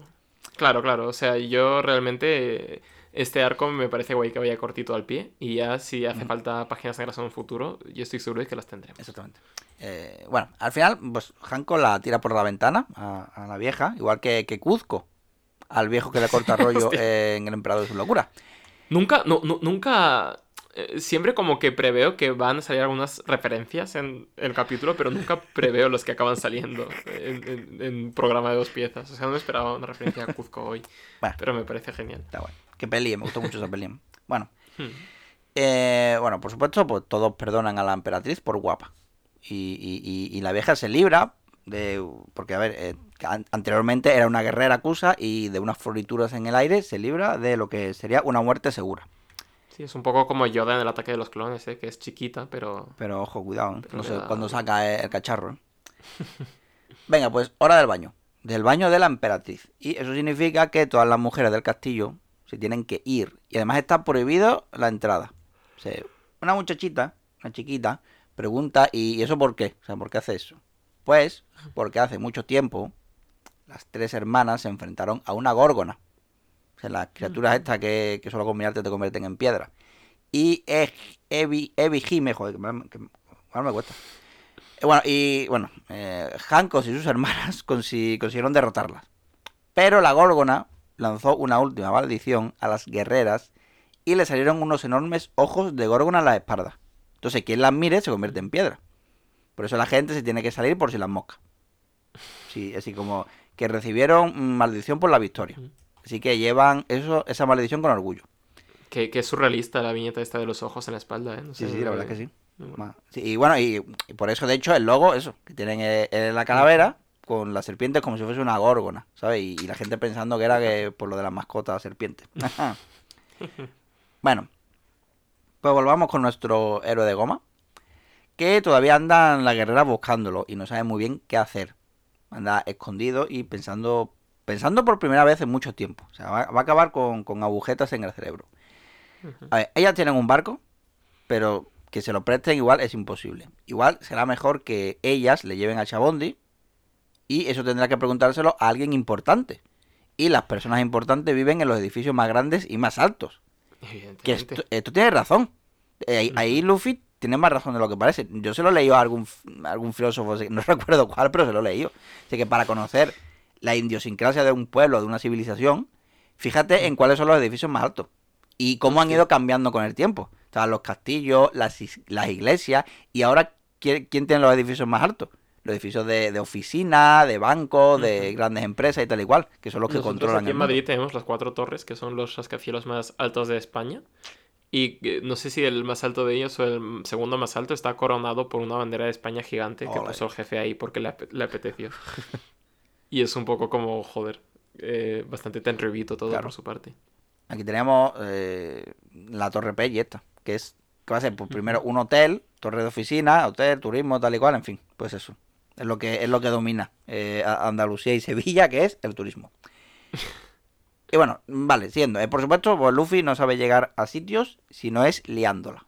Y en este caso, pues cayendo en el tejado del castillo, rompiendo el techo y cayendo justo, fíjate tú qué cosa, qué casualidad, en el baño de Hanko. Qué, qué divertido malentendido, ¿eh? Sí, sí, bueno, y, y además viéndole la espalda. Que por cierto es algo que Luffy recuerda haber visto antes. ¿Te imaginas que es eh, la cara de Duval que se parece a Sanji? ¡Ay, no! ¡Hostia! O, o- o sea, como Oda haya hecho ese truco no una, sino dos veces, y hubiéramos caído las dos, y a One Piece para mí estaría en el canon absoluto de cualquier cosa. Eh, En fin, pero desgraciadamente creo que no va a ser así. yo creo que al- algo Pero sospecho hubiera que no. sido increíble. Bueno, a ver, ¿qué, qué ha pasado? Pues las hermanas Hanko se van corriendo a ver, a ver qué hay. Que no me había fijado en verdad que las estas, bueno, son vienen con el mismo pad de los gigantes, ¿no? O sea, en tamaño y forma. Uno grande, una más chiquitilla. Como... Ok, ok. Bueno, I can see it. Eh, bueno, es bueno, pues eso, coño, que, que, que me he quedado pensando en plan lo de las gigantes estas. Que se- bueno, que según lo que se contó en el capítulo anterior, Luffy debería de haber convertido, debería de haberse convertido en piedra. Vaya estafa. El caso es que, bueno, que si, que si ha visto lo que hay en la espalda debe de morir, no hay de otra. Porque eh, es algo que nunca debe verse. Así que, adiós. Y le tira a Hancock una, un mero, mero merrow. Que Luffy Mm. confunde con el ataque de Foxy, pensando que ahora, eh, que ahora se volverá más lento. Y nada, no pasa nada. Ni un segundo tiro. O sea, eh, vamos a ver, eh, que Luffy es sexual. Ya, eso ya es inmune. Vamos a abrir este melón. No, lo es, ¿no? Decir, Sí, es- sí, sí, sí. Creo que está- nada más que Sí, le sí, interesa una cosa y eso, las mujeres, ni hombres ni mujeres, da igual. Lo que quiere es su aventura y su One Piece y sus cosas, ya está. Pues, De hecho, pone, pone la misma cara que cuando lo de Enel. Y no se sí, entera es tan gracioso Luffy reaccionando a frutas del diablo que, que no le hacen efecto. Ujú. Nunca pasará de moda. Pero sí, Luffy es bastante sexual. De hecho, da como que tenía una explicación para la viñeta aquella en la que seguía Luffy reaccionando al cuerpo de Nami, que esto ya lo comentamos una vez en un programa. Sí, que me, Que quedé, era me que rayó. estaba haciendo mímica de, de Usopp para... Para, Para sentirse integrado, ¿no? de- sí. Sí, sí, para sentirse parte de la comunidad. Bueno, el caso. em, de todas maneras, en situaciones normales sería Nami o Robin la que se enfrentaría a esta. Pero eso se- sería en otro arco. Pero como no están, pues Luffy se larga. Pero antes se lleva un beso de despedida de Hancock en forma de disparo. Que hace que caiga con menos gracia que la vieja. Y. Lisa está otra vez poniéndose aquí en el- detrás de los, de los cables que me da mucho coraje. Bueno, ya está. Uy, va. Hoy, hoy to- está todo el mundo boicoteando este programa. Bueno, das- em, corte A. Un sitio que imagino que es donde se hace, bueno, se, se hacen las peleas, los juicios públicos, ¿no? O yo qué sé. Imagino que un poco teatro griego, ¿no? Pues como, Sí, que de te- todas formas, no sé hasta qué punto, ya a nivel de tal, una civilización con una natalidad tan baja, no sé si les interesa tener ejecuciones públicas así para bueno, no, pero domingos. eso, juicios públicos- a lo mejor lo de las peleas, ¿no? Creo que es donde Sí, se sí, pegan sí, entre ellos. eso, bueno, eh, que eso, he dicho que lo del teatro griego, pues como tenemos górgonas, amazonas y demás, pues Hmm. por terminar de empacar la referencia, yo digo que será de ese palo. Bueno, que se ha reunido toda la isla aquí, con un, con un Luffy apresado por unas serpientes cuerdas. Que, que comienza el juicio, ¿no? Pregunta a Hancock que, cuál es el propósito de Luffy y cómo ha llegado allí. Y Luffy, que es sincero, pues mm, pues que, que fue impulsado por los aires y llegó volando. Porque también te digo que, hombre, visto así es raro, pero bueno. Claro. Y su propósito es largarse de aquí, con un barco. Un barco bien guapo, a ser posible lleno de carne. O una montura épica, lo que sea, me vale, por favor. Así que nada, si, lo, si lo tenéis por ahí guardado, me lo, me lo podéis prestar. Y después de este descaro, no queda otra que sentenciar de muerte al niñato. Y sale de repente a su defensa Margaret, que no, que no considera que Luffy sea el tipo de hombre que mentiría. O sea, que no cree que, que no cree que quiera atacar al país, porque El, tipo de hombre que mentiría, como si conociera más de un tipo de hombre. eh, También es verdad. Rollo, lo el, único hombre del universo, no mentiría. Bueno, ha visto- de todas maneras, ha visto actuar a, a Luffy y, y no lo considera un peligro. Se le ha visto construir una barca y si este hombre no creo yo que, que sea muy peligroso. claro. O sea, aunque quisiera ser un peligro, no podría, ¿no? Exactamente, no, no tiene. Y bueno, bueno, esta chica que es, como ya sabemos, que es la que más, eso, la que más tiempo ha pasado con Luffy, eh, y además es una guarda. O sea que ahora confiesa que fue ella quien lo trajo al país. Pues vaya tela la con las guardas. Y las otras dos, las que se cree, la que se cree que vive en una serie y la más grandota, que son, estos son, esta sí es Sweet Pea y Afelandra, que me gusta mucho el nombre. Como suena Ojo, ella. ¿no es Ale- Alejandra? No, no, no es. a- a- a- no es Alejandra, es Afelandra. No, vi. Que está guay, Uy, me gusta vale, mucho. pues habrá, habré pecado de leer deprisa y para mí era Ale- Alejandra como Alejandra, pero con F. A ver, Pero- igual lo he puesto yo, mano, espérate. I- don't know. Afelandra One Piece. Si me sale. Afelandra, sí me sale ahí. Hostias, pues vale. Yo creía que como seguíamos con el rollo griego, pues igual. No, de hecho, ah, ¿verdad? Ah, Sí, sí, Afelandra, Afelandra. Bueno, vale, vale. Sí, estaba mirando aquí como Eh, salía. no- no Es no que me salían. O sea, ya había como que mi cerebro ya lo había reestructurado. Bueno, da igual, nada, pasa nada. Eh, tampoco va a salir tanto, creo sí. No que sea One Piece. bueno, de todas maneras, a mí me, me mola porque les honra, ¿no? Como me gusta la gente que se sincera y que no vende a los demás. A mí eso es un detalle que a mí me gusta. Que ya, y ya me cae, ya me cae mejor, ya me cae mejor que Hancock, por ejemplo. De todas maneras, por listas, Hancock las convierte en piedra. Vale. Por salvarle la vida al monicaco este. Y que traigan a Bakura, que es un- una pantera gigante que durante generaciones ha servido a la emperatriz como ejecutor. Y bueno, y que salía en, en la presentación esta de, del, Sí. de las tres. Y referencia a Bagheera, imagino. Sí, yo creo que sí, también. Mm. De hecho, mm, bueno, ahora va a ser otra referencia al libro de la selva que me hace mucha gracia. Vale. Bueno, eh, de todas maneras, mira, como, como antes de nada, Luffy eh, se preocupa por, por la chica de piedra, ¿no? Que esté delante de una pantera gigante, lista para devorarlo. Aunque claro, eh, es Luffy, o sea, tiene experiencia de sobra en esto de pegar animales. Así que por supuesto que le dura, le dura nada, ni, ni, ni una página le dura. Claro. Dice que sin haki ni nada, comenta una. Mm, Bueno. En plan, sin haki ni nada. Chica, que llevamos 518 capítulos sin haki, tampoco no tampoco a- pasa nada. Tampoco pasa nada. eh. Eso, bueno, todas maneras Luffy tiene para todas. Porque vaya pandilla de bastardas que, que han convertido a sus nakamas en piedra y se ríen y no hacen nada. Así que aprovechen ahora que todavía tienen nakamas, que el pobrecito, que bueno. Y es que, mm, que, bueno, de eso, ya sabemos que Hanko es tan guapérrima que se lo perdonan todo. Menos Luffy, que ya sabemos que no le interesan nada este tipo de cosas. Y eso pues mm, le afecta mucho a Hanko. Imposible que haya un hombre que sea inmune a sus, a sus hechizos. Y el pueblo pide muerte. Así que Marigold y Sandersonia, las hermanas de Hanko, se van a encargar de llevarle la cabecita a la emperatriz. Que además se pueden convertir ni más ni menos que en serpientes. En serpientes con tetas. Por favor, Claro, por supuestísimo, relájate. ¿eh? No, puede faltar. Ay, señor. Bueno, pues veremos cómo acaba este, este combate a muerte, en, en principio. Eh, bueno, en la siguiente portada, pues capítulo 519, vemos que están entrenando a los Younglings, a la siguiente generación del, del CP, eh, pues ahí en un, en un bosque que tienen por ahí, yo qué sé. Yo qué sé. verdad que, ¿Y dónde salido esos niños? ¿Qué, qué sitio es ese? ¿Qué isla es esa? Claro, claro. está pasando Que aquí? nos cuenten más. Queremos saber. Bueno, el caso. Pues la Marigoldi se ha comido la fruta de eh, la cobra real, convirtiéndose en una cobra real, y la Sandersonia se convierte en una anaconda. Que Yo estaba rayado con eso porque era como fruta heavy heavy las dos. Heavy heavy, ¿no? Te convierten allí en... Claro, eran frutas pesaditas, sí. Y claro, estaba pensando como en, yo qué sé, tan metálica y cosas así. No, pero claro, estaba pensando, joder, eh, claro, como si se hubiesen comido la misma. Pero eso no se puede. O un cachito cada una, que eso no lo pienso. Quiero decir, ¿te tienes que comer la fruta entera? O si te comes un Mm, cachito y lo dejas por ahí y otro se come el otro, otro cachito, ¿qué pasa ahí? No, a ver, sé, sé que otro no puede, o sea, que una vez la fruta ya se te transfiere ya es tuya, pero no sé si tienes que comértela entera. Claro. Creo que sí, porque los em, los CP9 que se estaban comiendo la fruta decían, joder, esto está malísimo, pero habrá que comérselo. Sí, bueno, pero yo que sé, con un bocadito. Lo, mismo, el nivel de poder es según si te lo comes entero, ¿no? ¿Te Algo así. Sí. Rollo, joder, pues Luffy tiene que ser el más poderoso porque es el, la engulló no vamos. Luffy y Boogie, eh, confirmados, usuarios más poderosos de fruta. Porque se la ¿verdad? engullaron de un bocado. Pues claro, es que eso digo yo, vamos a repartirlo, vamos, la frutita y tú un cachito y un cachito y ya está. Yo qué sé. Pero No, bueno. no, no. O sea, repartir seguro que no se puede. Y esto pasa con todas las Zoan, las de, las de furros. Que es que si te fijas, dicen fruta XX modelo I. Que es que básicamente hay un modelo general rollo fruta, perro, perro. Modelo sabueso. Fruta, perro, perro. Modelo lobo, yo qué sé. Y pues con las serpientes igual. O sea, como que primero Vale. tienen una. La, no sé cómo se dice, la familia, la especie.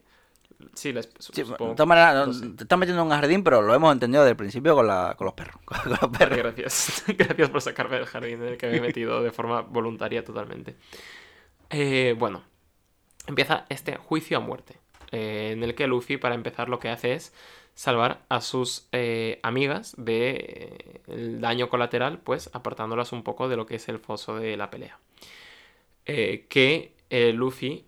eh, hay un detalle que no hemos mencionado de este arco, que es que Luffy es muy cute porque está intentando hacer muchas cosas y fallando y pensando en cómo podría estar escapando de estas situaciones mejor si estuvieran sus amigos a su lado. Roy estaba construyendo la barca y dice, si tan solo Frankie estuviera aquí, podríamos haber construido una barca de puta madre y habernos seguido. Luego para navegar igual dice, joder, si, solo tan, si tan solo Nami hubiera estado aquí, pues podríamos haber salido Claro. del, del Calm Belt. Luego también dice de... eh, de Zoro, por supuesto que no, porque Luffy se pierde igual, pero, pero es la dinámica un poco. Y ahora dice, y ahora dice, bueno, y también se comió las setas porque Sanji no le dijo, oye, mentecato, que esas setas no son de comer. Es verdad. Hostia, pues sí, mira, no había caído en ese detalle. Joder. Y ahora pobre. pues dice, joder, si Chopper estuviera aquí, pues podría haberlas curado. Que tampoco, ¿no? En plan, en plan, hablemos, abramos el melón de cómo Chopper a nivel médico se está especializando sobre todo en poner tiritas el tío, porque no nos hemos encontrado ante una emergencia médica en bastante tiempo Mm, bueno, que requiera algo más aparte de poner tiritas. Bueno, cuando, cuando se congeló, ¿no? La gente, sí. Sí, cuando, cuando la congelación y tal. De hecho, dice esto de lo de Aokiji y tal. Pero, pero eso, que me hace gracia porque en los otros casos sí que era real, pero aquí no creo que Chopper con sus habilidades médicas podría haber hecho mucho, la verdad. Bueno, pues estaría, estaría con la cara de, de, de pensar, ¿no? Enfadadillo, en plan, con, los, Claro, claro, con, una, con una gotita esta de sudar que no sabría muy bien qué Sí, hacer. sí, sí. En plan, Luffy, Luffy diciéndole confío en ti y Chopper como, joder, la hemos liado. Em, bueno. Y vamos a patear culos. Así que... Básicamente... eh, Sandersonia, no, Marigold nos revela que debajo de lo que es el- la arena de la pelea hay un foso con pinchos gigantesco que nos indica que aquí alguna pelea a muerte sí que ha habido o ha debido Mm. haber. Y que me parece tan poco práctico, chico, las trampas con pinchos y demás, porque eso tiene que ser una gua- guarrada de limpiar luego. Sí que se limpian, ¿no? Porque tampoco... Ah, es que después huelen, seguro. La verdad es que sí, yo creo que... No sé. No tendrán algún modo, ¿no? Algo a chorro, ¿no? Plan, Sí, ¿no? Con agua a presión de esto. Claro, a- joder, sí, yo creo que sí, que puede ser que así lo quitan. Bueno, empieza enfrentándose a Lady Marigold, que aparte de tener una lanza de puta madre, también escupe veneno, porque recordemos que es una cobra real. Y eh, esto lo he dicho co- como si supiera cuáles son las habilidades de las cobras reales en la vida real, pero yo creo que sí que tiran... A ver, la sí, cobra. se, se les hincha el cuellecito y tiran A ver. movida, ¿no? Pueden... Tú sí, que veo casi la cobra real. Me sale la cobra taca taca. La.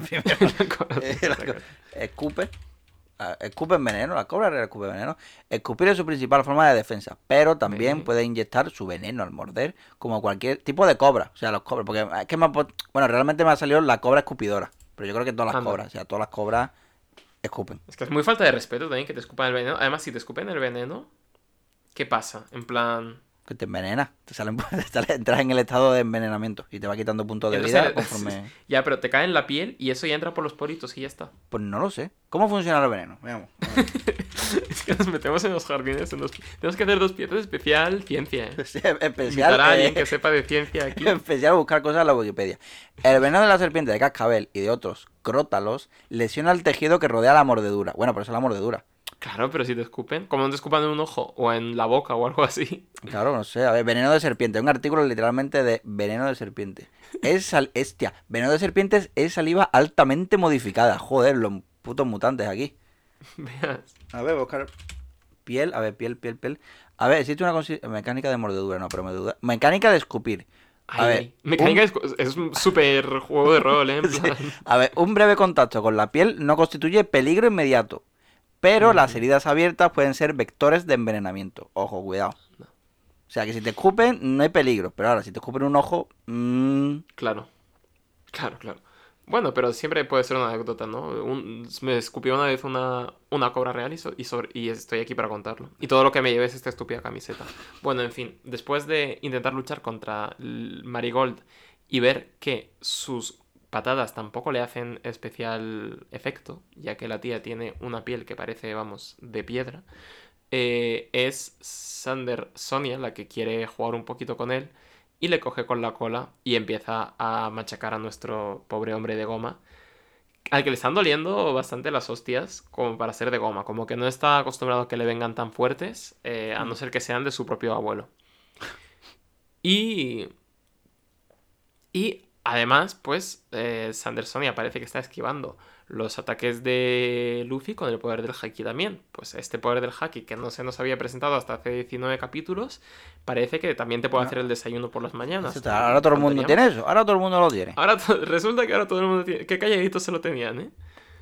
Eh, pero, pero sí, básicamente, pues están dándole una buena paliza a nuestro protagonista.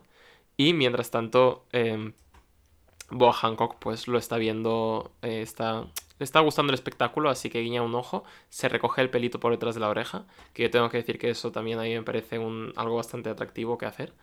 Y, eh, y, y, pues ya amenaza a Luffy otra vez con que, con que le maten porque Luffy le dice que, que se calle, que es una pendeja, y, y- y evidentemente Hancock no va a tolerar eso.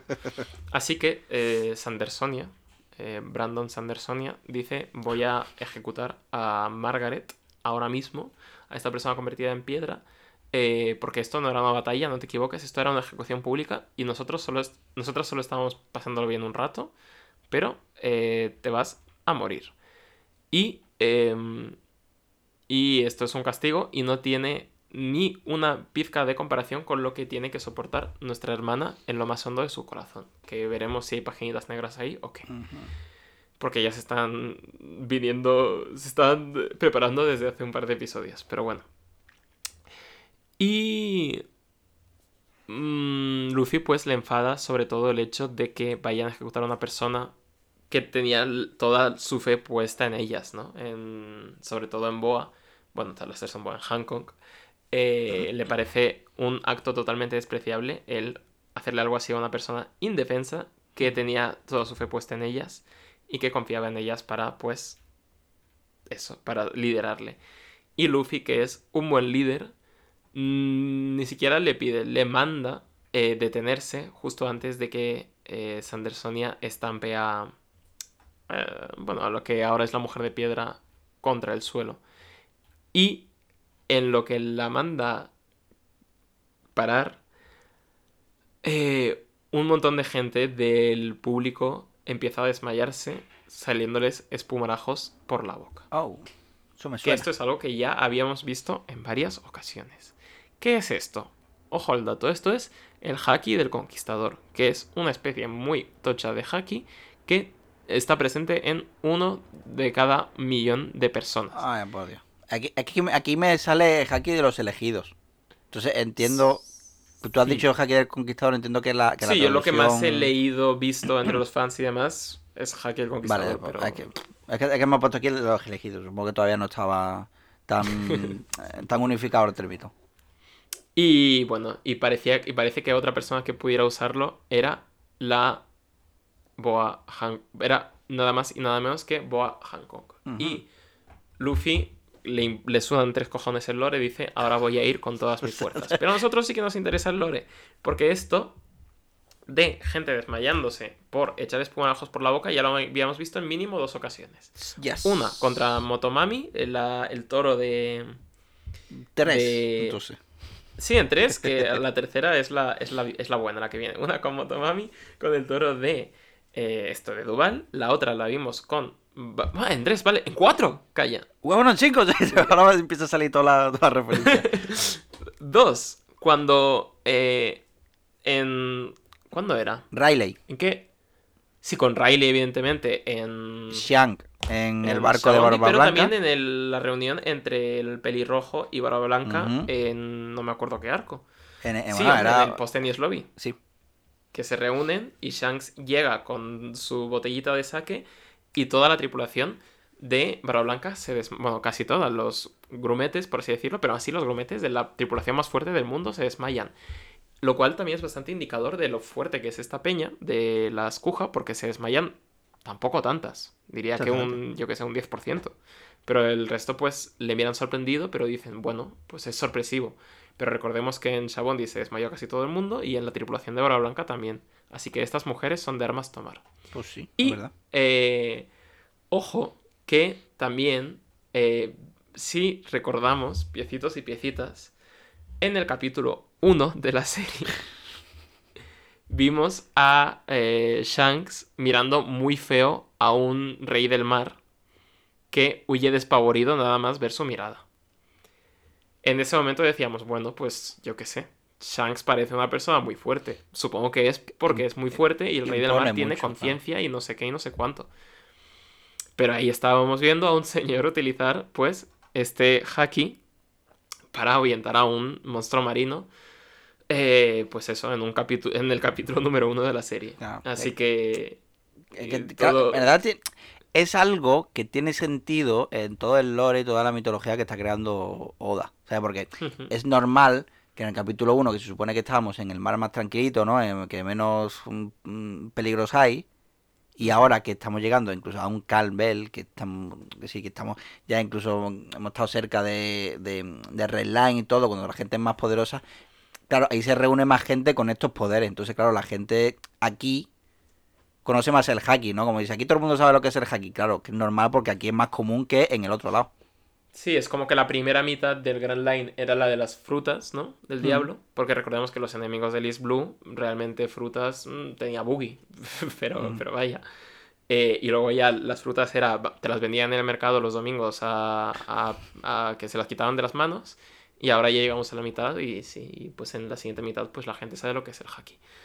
A mí personalmente el haki, bueno, es algo que existe. Es decir, no es algo que diga, wow, me apasiona esta nueva este nuevo elemento narrativo ni nada, porque creo que tú y yo ya hemos dicho que las peleas no, s- no, no son tanto el fuerte de One Piece y esto es como vamos a añadirle este toque de profundidad. Bueno, ya, me- hay más, sí, mira, ya si- hablaremos si- del si- haki más adelante. Si, si sirve para terminar las peleas rápido, yo por, por, por mí encantado.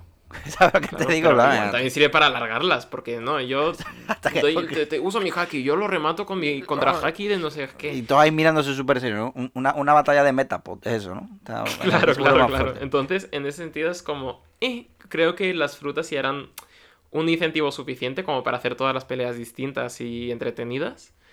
Y mm, bueno, no sé, no es que lo odie, pero no es una cosa que diga, wow, soy súper fan del haki. De lo que sí que soy súper fan, que, bueno, el haki ya hablaremos, que también hay mucho que, que hablar antes de llegar al time skip sobre el haki.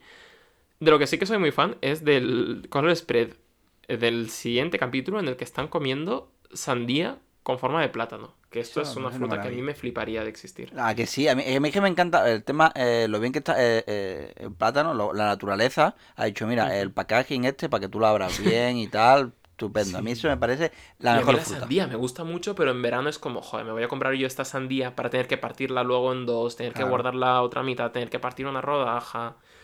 Eh, Es muy poco práctica en general.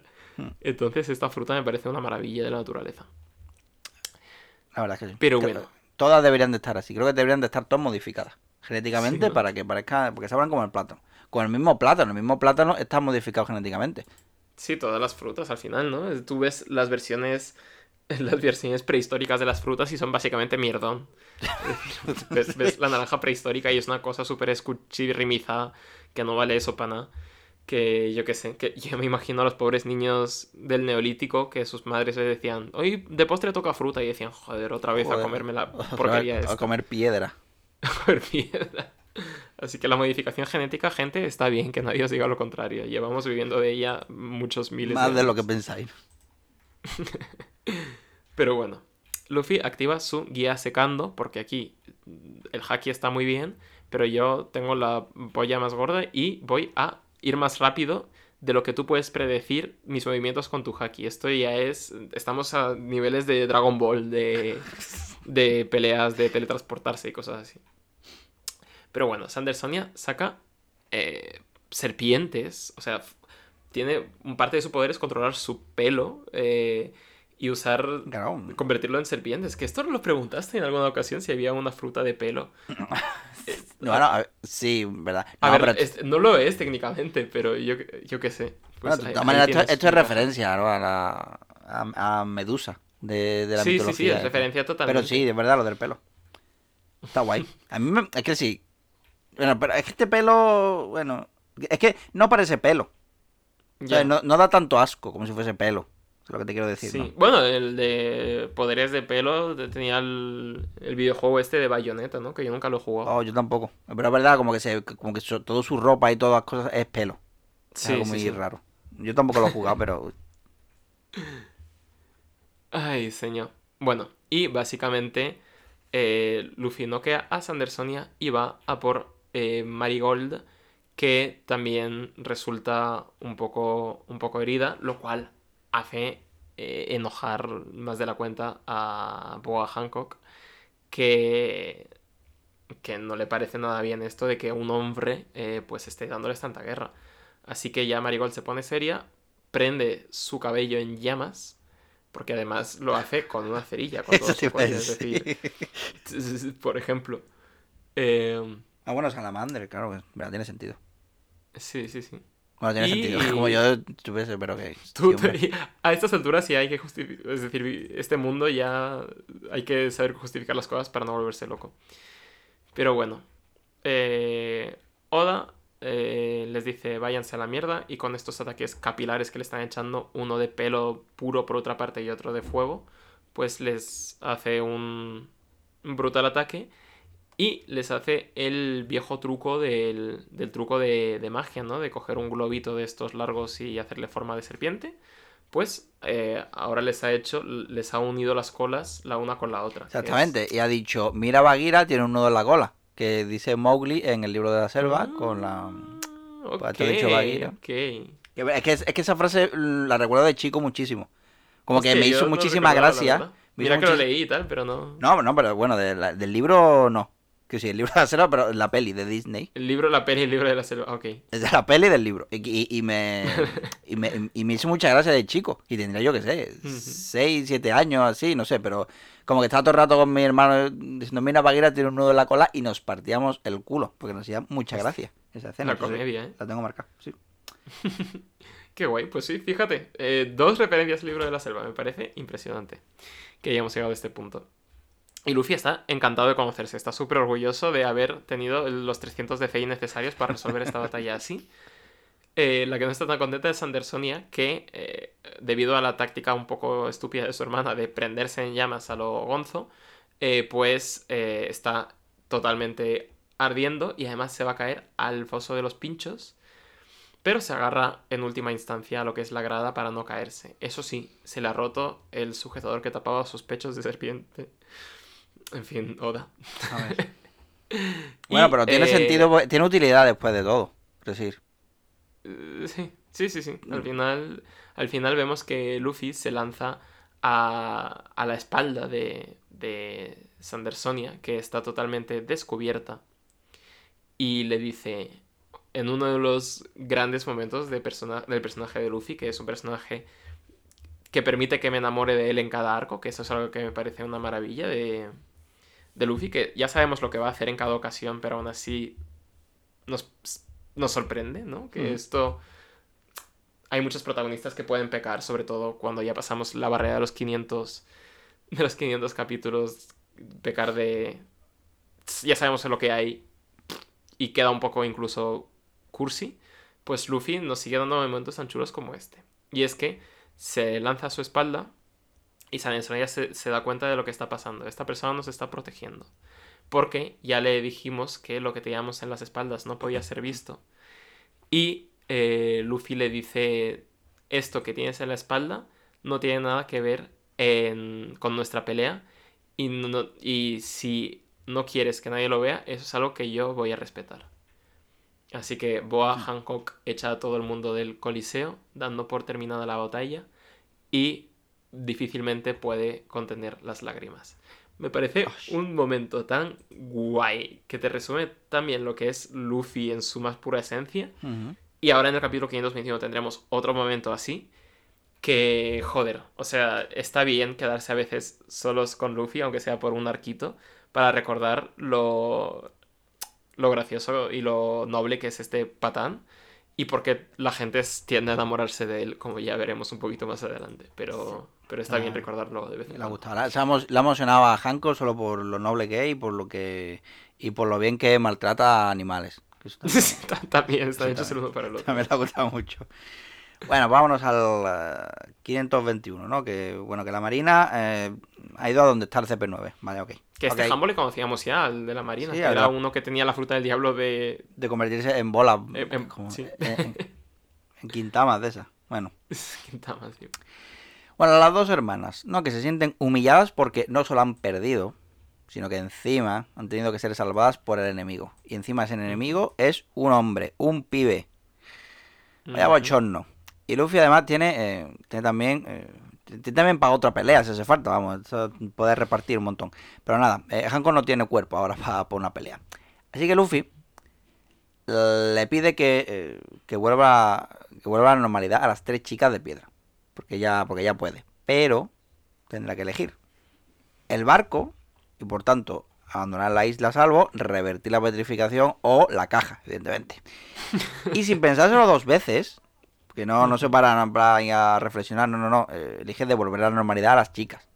Porque Ese la- es el otro momento que me flipa de. Exactamente. Además, me flipa como entre la- el ultimátum que le da Boa Hancock y la respuesta de Luffy no hay ni una viñeta de reacción de Claro. nadie. no- es la siguiente viñeta tal cual. Claro, porque Luffy sabe- lanzándose de rodillas y diciéndole.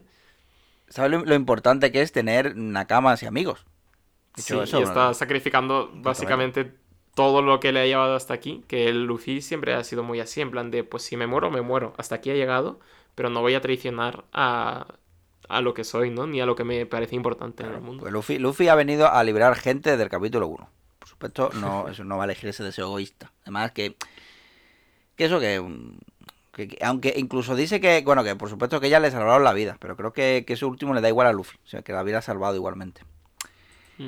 Vale, pues mm, todas las presentes se sorprenden, incluso la vieja, que no, que no se ha ido, porque sabemos que ella va a, a hacer lo que le sale de los, del, del papo.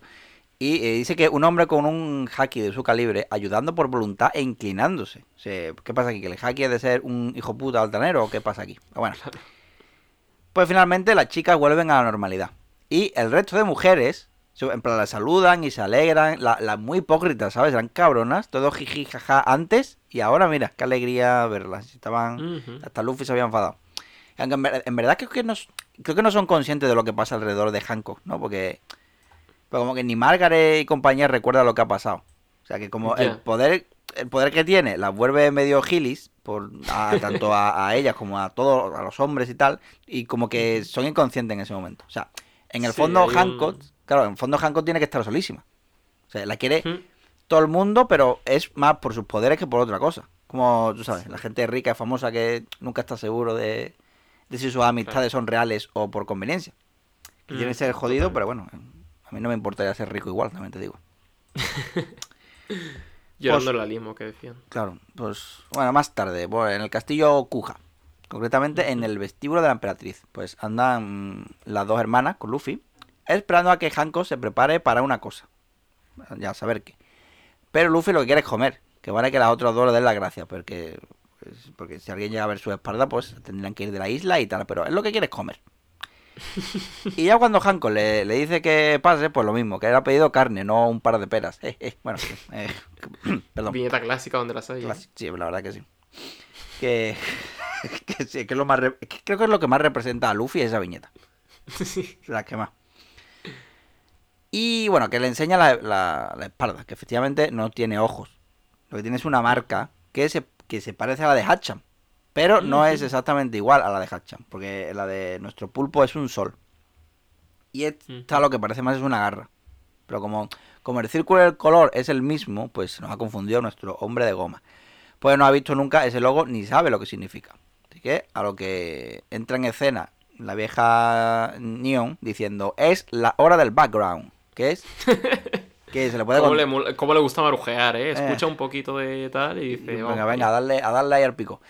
Bueno, que de todas maneras que se le puede contar a este chico, porque se ve que se puede confiar en él. Se ve que tiene corazón, no así cerebro, porque es más tonto que pellizcar cristales. Si no, mira, mira lo que dice el periódico.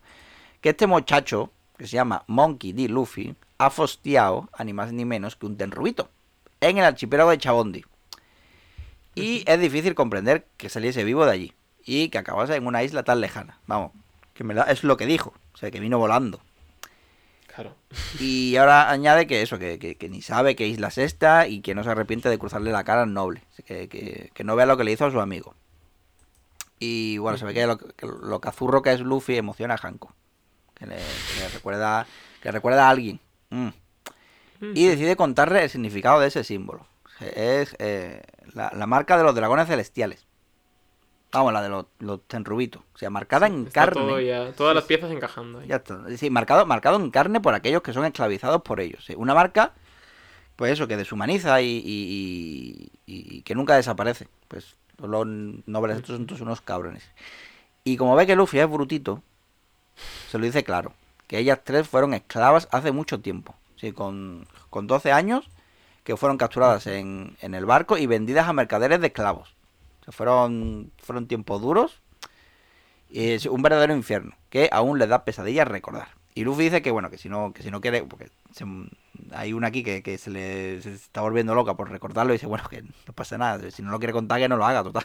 Él, él ni se ha leído las páginas negras de una cama que tampoco que le Varias de las de, de esta Ah, peña, sí. Y el caso es que Pero también me gusta como Oda le... Oda mete una elipsis narrativa aquí, es decir, no hace falta páginas negras y como que ya habla de... Ya, um, Hancock dice un par de cosas, dice, esta peña nos hizo cosas terribles y dices, vale, no necesito saber nada más. Exactamente. Y me parece una forma muy elegante de darle dignidad al personaje y de hacerle superar mera- la mera etiqueta de víctima, ¿no? Que es muchas veces en lo que se cae en esto de este personaje es definido porque es una víctima y es todo lo que es.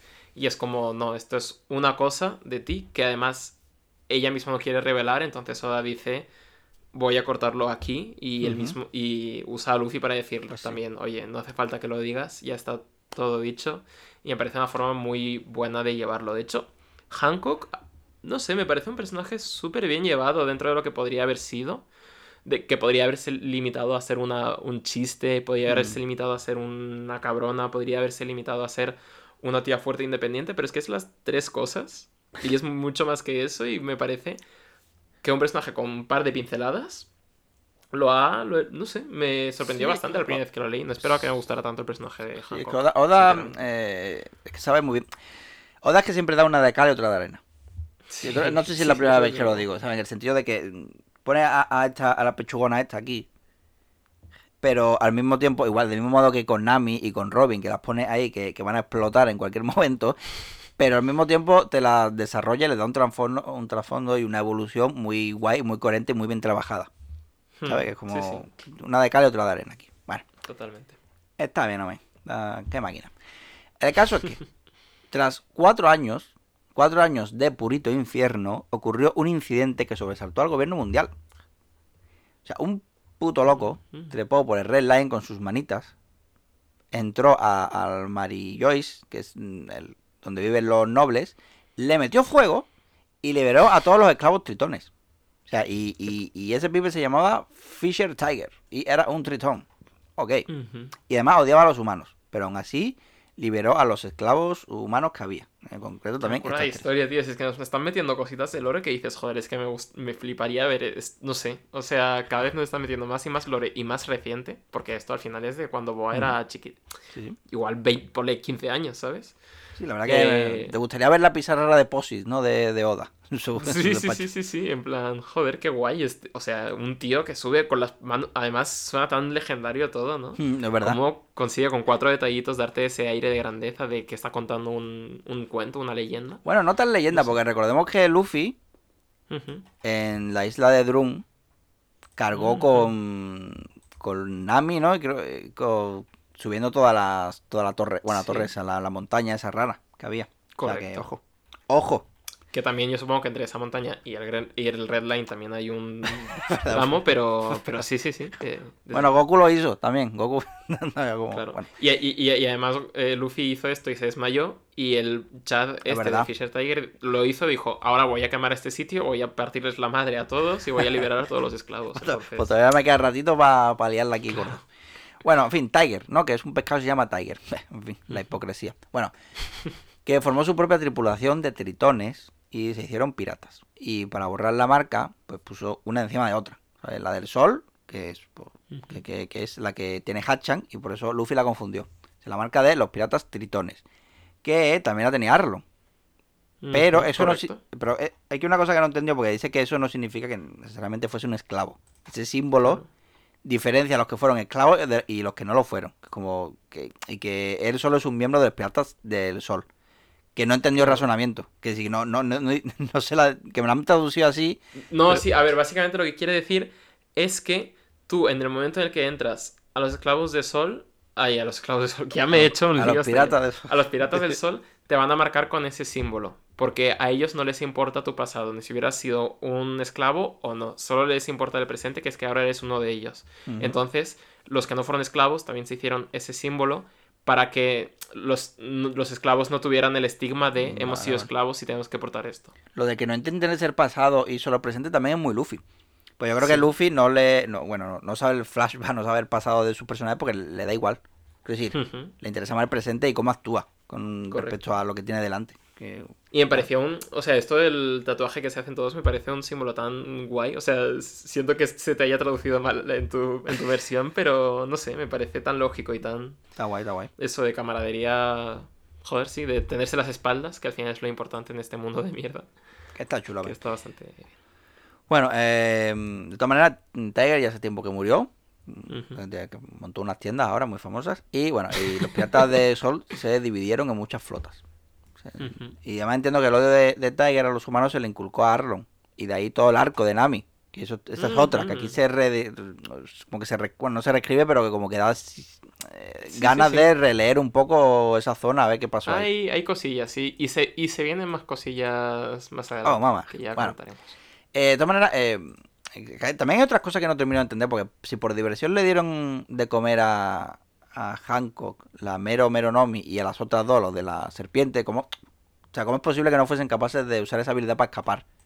Porque bueno, la serpiente pues todavía estaban que tenían que acostumbrarse, pero esta es como... Ya. Ahí, Pero bueno, es que, eh, eh, en plan, también recordemos lo que pasó cuando Luffy le metió un puñetazo a un señor de estos. Y, Bueno, y yo que sé que esta, que esta chavala, pues que tendría pues 15 años en la. No sé. Que Eso también- que no. Vale, vale, pues, bueno. El caso, que mm, de todas maneras, bueno, con esas habilidades consiguieron engañar a toda la isla y a esta isla de aquí. Y si no llega Luffy a proteger la espalda de, de una, pues ahora todas sabrían la verdad. Y es oscuro pasado. Y ella no tiene Sí, intención. y, y, y, y también me parece eso, que joder, que no se habría. No, se moriría tampoco nadie, ¿no? Si conocían el pasado, pero Hancock es. O sea, reconoce su ¿verdad? orgullo como persona y su. Coño, que es, soy más que esto, ¿no? Y, y no quiero que mi liderazgo se vea influenciado por esto ni nada, quiero dejar esto atrás. De hecho, se jo- no sé, convirtió, se convirtió un poco en lo que más odiaba, ¿eh? Todo por miedo a que la descubran. claro. Sí, sí. Pero no sé, no sé, me parece un, un arquito de personaje súper curioso y súper... sí, verdad no sé. sí. Bueno. Ya te digo, me gusta mucho Hancock. Yo, si, si no fuese porque patea animales. Sí. Bueno, y, y Hostia, la- y es que el gag que viene luego de patear animales me parece más gracioso Sí, todavía, así que... Todavía la hija puta. Bueno, eso, que la, la vieja, ¿no? Que fue la que. La vieja fue la que le llevó de vuelta a la isla. O sea, aquí hay una historia también. O sea, que, Aquí no, hay lorecillos, sí. o sea, que no, que no abandonó la isla o no sé qué, ¿no? Pero bueno. Lo importante es que a Hanko le gusta Luffy y le va a dar su barco. Que es. Venga, que es clave. Y nos vamos ya al capítulo 522. Cuya portadita es. Vale, pues lo de CP9, la Marina, etcétera, etcétera. Tampoco, tampoco es que sea tan interesante. bueno, pues- Vale, pues sí. Bueno, que todo ha salido a pedir de Milhouse y Hancock le va a dejar el barco a Luffy. Partirán por la mañana y las piratas de Kuja le guiarán hasta el archipiélago de Chabondi. Guay. Pues bien, está lo que ven acaba, ¿no? Así que vamos a festejar y a comer. Y, y bueno, y a beber no, porque Luffy es menor de edad, pero bueno, no necesita alcohol para hacer el ganso y, y hacer esa la famosa mm, Sí. su famosa danza de palos en la nariz y, y coladores con las chicas. Y, llevándolo a todo el Grand Line, ¿eh? Sí, La- sí. Está, está, está, eh, en la canción del saque de Bing y el baile de- del tonto este. que bueno, que eso, están... Sí, ¿eso? Que el plato típico de la isla de la isla de Amazon Lily es los eh, la pasta gorgonzola, porque claro, porque son gor- gorgona. Claro, también. bueno. De hecho, aquí me la han traducido como es un penne gorgonzola. Que el penne Claro, creo que o sea, es. Sí. depende lo que no hay en la isla y gorgonzola lo que son las hermanas. Qué cosas. O sea. Como. Bueno, están pasándoselo pipa, ¿no? Y Luffy está poniendo púo. Aunque está un poco mm, cosificado. Como Sí. que si tocarlo, que si estirarlo, pellizcar, hacer negocio con eso. A ver, yo sé que es una broma y tal, y es por dar un poco de diversión sí, al manga. Pero a mí me incomoda un poco. O sea, Sí, sí, sí. del mismo modo que me incomoda Sanji siendo un sátiro, o ver como yo que sé, como dibuja tías con pecho gigantesco, pues esto a mí un poquito también. Es como, Sí, joder, sí, totalmente. cuando se pone Es así, como Oda, Oda haciendo odadas. Oda diciendo, mira, siendo, siendo igual con todos, que me parece que, que también está bien, pero joder, pero qué Machismo cosas. y feminismo. eh, Ni machismo ni feminismo, Oh, oh. eh, igualdad, ¿no? Para todo, todo, cualquiera. Pero sí, sí, sí. Cosi- cositas que ya o pasas por alto o te vuelves loco. Sí. Pero sí, es un poco eso. Es lo que yo te he dicho también, otra de cal, una de cal y otra de arena. O sea, en plan, hace estas cosas, pero por otro lado, mira qué historia, mira qué trasfondo, mira qué guay. Pero, bueno. Sí, sí, y, y eso, y eso es lo jodido, que el fondo siempre es bueno, tío. Lo que pasa es que el tío es un poco, pues, como es. Bueno, pues con la ayuda de Margaret, Luffy consigue darle esquinazo a, a las chicas y además le agradece eso, que le salvara de la petrificación y lo lleva con la vieja. Que está haciendo cosas de persona mayor, como por ejemplo leer el periódico. Que bueno, que son difíciles de conseguir porque los pájaros que los entregan mm, no vuelan por el Calm Belt. Pero como Hanko es una chichibukai, pues tiene que estar informada de las cosas que pasan fuera. Luffy se sorprende de que, que esa mujer sea una chichibukai, porque claro, él no se informa ni lee periódicos ni nada porque para él supongo que lo Que considera... claro, y además lo considera spoiler, ¿no? Él prefiere ir descubriendo Claro. cosas conforme va llegando a las islas. Más datos. Hanko se convirtió en emperatriz hace 11 años y siendo todavía muy joven, y por una cosa que hizo, se ganó la recompensa de 80 millones de berries. Un poco como Robin, ¿no? Que Robin, bueno, Robin creo que era más joven, ¿no? Creo que era con 8. Sí, sí, sí, era chiquilla. Así Sí, que eso. sí, que- te- eh, eh, la- la- la- las señoras de esta isla tienen aún tela que cortar, creo yo. Así que bueno, que la marina se acercó a ella con sus poderes y tal, y, eh, y le ofrecieron ser Chichibukai. Esa misma marina que se va a enfrentar a los piratas de Barba Blanca. Ahora porque la marina ha anunciado la ejecución pública de ni más ni menos, que ya lo sabíamos, pero Luffy no, de Ace, del hermanísimo, que fue capturado por Barba, Negra. Uy, que va a haber mucho lío con esto en el futuro. Sí, sí, sí. Y, Hay que prepararse. Sí, y, y, bueno, y, y Barba Negra se lo entregó al gobierno y eso le valió el puesto de Chichibukai. Es decir, ya sabíamos cómo había acabado la pelea, pero no, no sabía si ya se sabía que Barba Negra ah, era un Chichibukai. Eso no me acuerdo ahora. Sí. Diría que sí. Sí, O ya sea, sabía. Ah, no, sí, sí, claro, claro. Sí, Sí, sí, sí, sí. claro, coño, si se lo dijo eh, Kuma a Thriller, a, a Thriller Sí, que diga, joder, como A Madre mía, cómo estoy hoy. El famoso. Ahora mi el cerebro famoso- boicotear. Como la leyenda de Zelda, ¿eh? O sea, personajes cuyo nombre es el título de, del- de Sí, otras como cosas. Vegeta del planeta Vegeta. No, pero eso, em, que eso se lo dijo a Moria. Tal, Sí. o sea, ya está.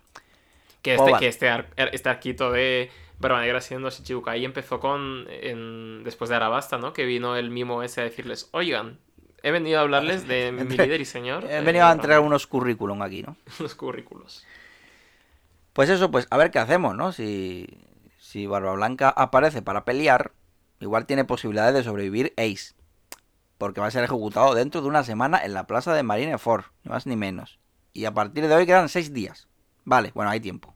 Ti- Hay tiempo para comer. El problema es que llegar, llegar desde aquí a, a Shabondi se tarda como más de una semana. O sea, y desde aquí a Impel Down, que es donde lo tienen preso, pues una semana. O sea, pero desde un barco de la marina, pues se tardaría como cuatro días.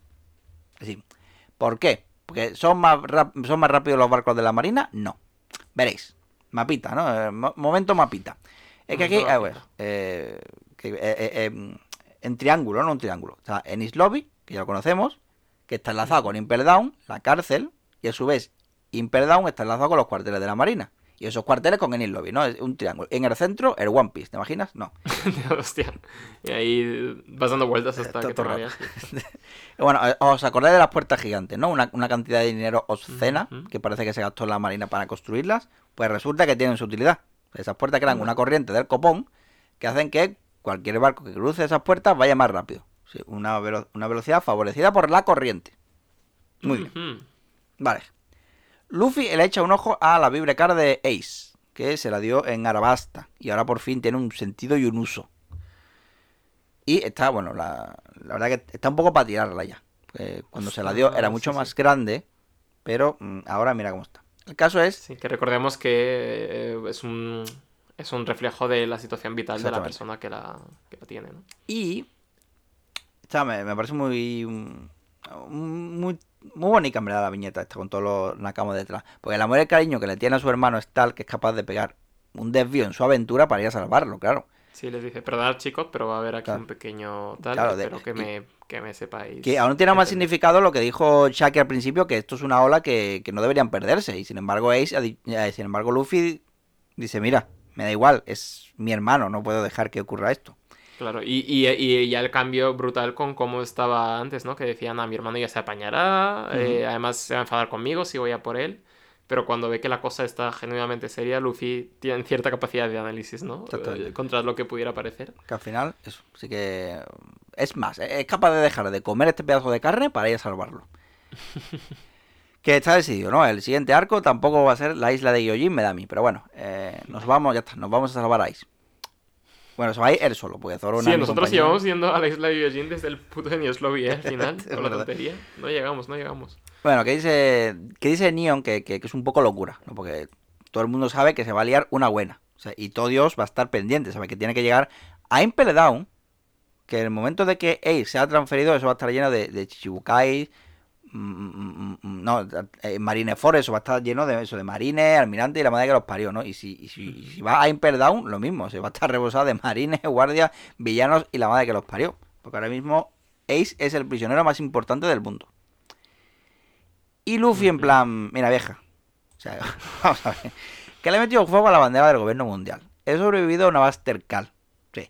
He barrido el suelo con dos chichibukai y he estado, o sea, he estado mm, mm, cerca de morir más veces que tú que tienes más años que un bosque. Así que dime cómo irme y que, que- que me, que- que me piro ya, cojones.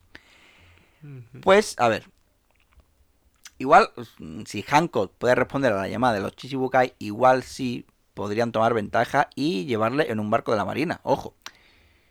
Pues se lo vamos a pedir, ¿no? Lo- vamos, a, a- vamos para el castillo. Y el problema es que Hancock se ha puesto malita. Vaya por Dios. O sea, víctima, víctima de una enfermedad desconocida. Que está la pobre en la cama, agarrándose al pechito y que parece que tiene calentura. O sea, y respira entrecortadamente. Sí, parece que es un problema del corazón. ¿no? A ver si va a ser la misma enfermedad del corazón que mata a Goku, ¿no? En, en Android.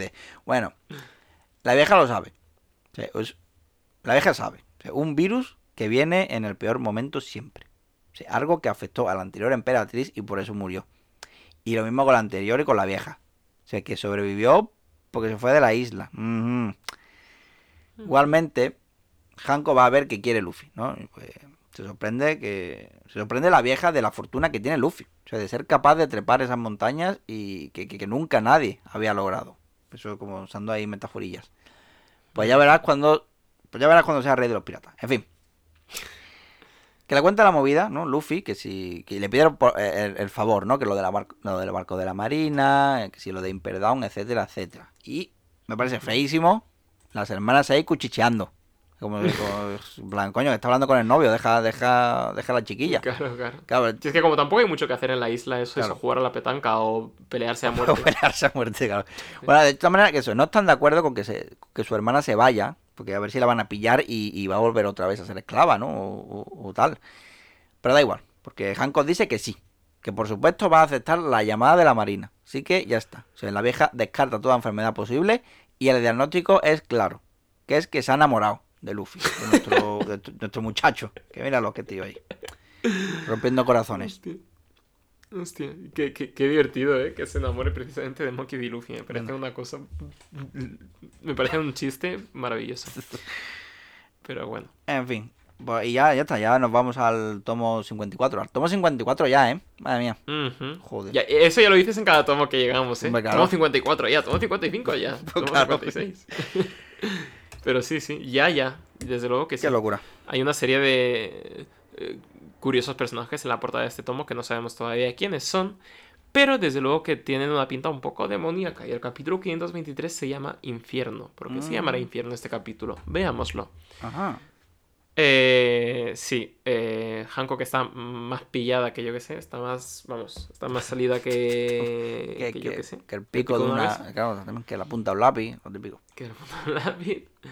Entonces, eh, la vieja que ya ha vivido y ha amado mucho, que dice que ese dolor, que, que, que eso no es amor, que lo que tiene ella se llama obsesión y no sé qué y no sé cuánto. No voy a poner esa canción, que lo sepáis. Podría, pero no la voy a poner. Vale. Y eh, que este amor que siente ella va a llevar a su mayor derrota. va- la, la anterior emperatriz intentó eh, pues anular esos sentimientos y eso acabó por destruirla. Así que igual debería hacerle caso a sus instintos en este momento y que la chiquilla que también lo pase bien un poquito que le hace falta. Tanto, poco- yo qué sé, tanto patear animales, tanto tal, yo qué sé, ve mundo, amárgate menos y, y vete ahí con el, con el noviete. Y sí, y básicamente la vieja Neon está eh, metiéndole un hype a Luffy increíble, que dice que ningún hombre estaría dispuesto a meterse en Impel Down, ni aunque le pagaran, vamos, ni aunque le dieran el One Piece en bandeja de plata. Pero bueno, Luffy ya sabemos cómo es, mm, ya no hay nada que le pare. No hay nada que pare este tren, como se diría. Y bueno, ya se despide de sus tres amiguitas, de las que conoció nada más llegar a esta isla y le quitaron las setas y tal. Eh, llega eh, Hancock con un, con un atuendo guapísimo La verdad es que sí. y que, y no ha dejado a un perrito bebé y a una foquita bebé en el camino porque les, saca- les patea de forma... Pero ¿por qué le ponen, le ponen gorrito a las mascotas? Si, si la, lo- Sí, no sé, yo creo que es porque sea más adorable. Pero a mí el hecho de que haya incluido Oda una foquita bebé, no sé, me hace Sí, muchísima gracia, en plan. Sí, es el animal que más puntos de maldad te da cuando lo pateas, ¿eh? Eso, y, sí, eso un gatito y poco más. Pero sí, básicamente. Pe- Pero el, vamos, que el, el traje de Emperatriz Kuja está increíble. Y, em, y bueno, le dice además Hancock que directamente que le llame Hancock, ni Heavy Hime, ni Sama, ni pollas en vinagre. ¿Hanco o Gordy o Cari? O esta noche, ¿no? En plan, me llamo Hancock, pero puedes llamarme esta noche. y ya Luffy se va de esta isla, eh, pues eh, dejando un pozo en sus habitantes como cualquier isla a la, a la que va y haciendo que el baile de los palillos sea una tradición más de la isla de Amazon Lily. Que pocos habitantes recibe, pues menos mal que uno de, de los pocos haya sido nuestro chico. No hemos hablado de la serpiente de, de Hancock, pero me flipo un montón. Tiene una cara de ser. de tener cero pensamientos en esa cabeza que tiene. Y luego tiene como una calavera encima de la cabeza. No sé, me mola un montón el diseño de la Es serpiente. verdad, la verdad que no me había fijado mucho, pero mira qué ojos tiene de él. cuando, cuando se encuentra con el choca aquí, ¿sabes? De, de puta loca. Correcto. El Chocas, el, el, el general. Momongas este, eh, cumplió su promesa y pues el Hancock también lo cumplió con la suya al parecer. Así que pues toca irse para allá. Con la petición especial de irse a Enish Lobby, pero mira, yo qué sé, ya nos ha costado una semana convencer a esta mujer, no vamos a ponerle feos. Así que se van en el buque de la en el buque de guerra de la marina que además eh, Hancock pues en un acto de buena fe eh, desempetra a todas las personas a las que había convertido en piedra y Qué, qué estamos buena, listos eh, qué buena, eh. Sí, sí, y estamos listos para zarpar. Lo que nadie se esperaba es que esta persona, esta emperatriz pirata, tuviera a un chico de goma a la espalda pegado, eh, que se ha infiltrado dentro de su eh, holgado traje. Pues en un acto de infiltración digno de un Metal Gear. Estaba todo el mundo pensando que no sabía que tenía tanto culo. Ah, claro, claro. La, la reina culona. La, sí, sí. Pero bueno, vayamos a... Eh, sección de ¿Qué está pasando en el cuartel general de la Marina? ¿Qué, qué estará haciendo Sengoku? ¿En qué lío se habrá metido? Eh, pues eh, Sengoku, eh, pues ya le informan de que, mira, de que ya tenemos a Hancock en nuestro lado, lo cual está bastante bien, porque ya tenemos a todos los Shichibukai menos a uno, que es un liante y le hemos tenido que encerrar en Impel Down por liante, que es un tritón llamado Jinbe. Eh, Eh, hey, al que los piecitos más fieles quizás sepan que este personaje fue mencionado por primera vez en el capítulo treinta y tantos coño. por Johnny y Yosaku, los amigos O sea, cazarrecompensas que será, que será de Johnny Yosaku, ¿eh? Que buena gente. Ya, eh, que, muy bien. que- que locas aventuras vivieran, molaría un spin-off, eh. Eh, Estaría guay. O unas portadas, aunque sea media portada. Es verdad, los portaditas. chavales. Pero bueno, el caso, que esta persona, este Shichibukai, fue mencionado como la persona eh, que dejó libre, vagar libre a Arlong en el East Blue. Y que por culpa de que esta persona haya dejado libre a Arlong en el East Blue, pues se lió toda la que se lió. Y esta persona es mm, muy peligrosa y muy poderosa. Así que veremos, veremos de quién se trata. Hmm. Por fin. Pero puto Oda, yo qué sé. En fin, sigamos.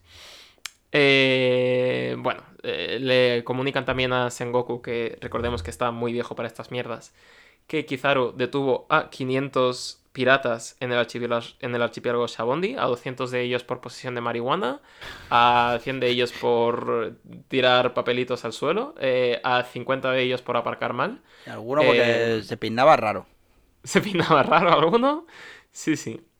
Y, pero bueno, que no ha, que, que eran. Que los piratas que ha capturado son Rellenuto, Rellenuto 1, Rellenuto 2 y Rellenuto 3, que tampoco ha. tampoco ha hecho gran cosa. Y que los. Eh, tal, y Sengoku dice: Mira, me la pelan los Tenryubito ahora mismo. ¿Dónde está Garp? ¿Por qué no está en mi campo de visión? ¿Qué está haciendo? Y eh, un vicealmirante le dice, pues mire señor, Garp se ha ido a hacer una visitilla a Impel Down. En la- el tablero de Monopoly que nos estamos manda- eh, montando, Garp ha pasado de visita por la cárcel. Y eso a Sengoku no le mola ni un pelo, pero lo que menos le va a molar es la noticia que le van a dar ahora mismo. Y es que había nada más ni nada menos que 23 navíos de la Marina que estaban vigilando constantemente el Moby Dick, el buque insignia de eh, Barba Blanca. Y que de repente han dado. han dejado de dar señales de vida los, todos, los 23. Así que. Los 23, ¿sabes? Sí, sí. Así que de repente ha desaparecido toda una flota entera de la Marina por acercarse a donde no debían. Y parece que esta guerra, que iba a empezar en una semana, ya está empezando a girar porque Barba Blanca ha hecho su primer movimiento en contra de la Marina y el gobierno mundial. Y, ten- y el gobierno tiene que prepararse para el contraataque. Y todo esto cuando a Sengoku le faltaba un día para jubilarse. Pero bueno. Vayamos a Impel Down, donde aparece Garp siempre de punta en blanco con su traje guapísimo de vicealmirante, que va a visitar a nada más y nada menos que su nieto, que es Ace, que está en unas condiciones deplorables, eh, magullado, atado en la prisión con cadenas por todas partes, que os he visto, gente de internet, he visto que habéis hecho una versión horny de Es Ace verdad, hay en- un montón de en- figuras. En, la prisión, que Estaba pensando lo mismo, es como, joder, como uno se ha jodido internet la cabeza. Hay un montón de figuras. Ahora de. he lo he visto, mira, lo he visto de este, de, de Ace, lo he visto de Sanji, lo he visto de Zoro. Y en todas hay una versión tapada y una versión eh, eh, eniesta, voy a decir, ¿vale? que madre mía. Sí, que la de Sanji sale haciendo un perrito cali. Es que, por es que, favor. va, va, por Bueno, favor, en por favor, eh, por favor, eh, un poco. Un, está voy a ir yo a haceros un bonk.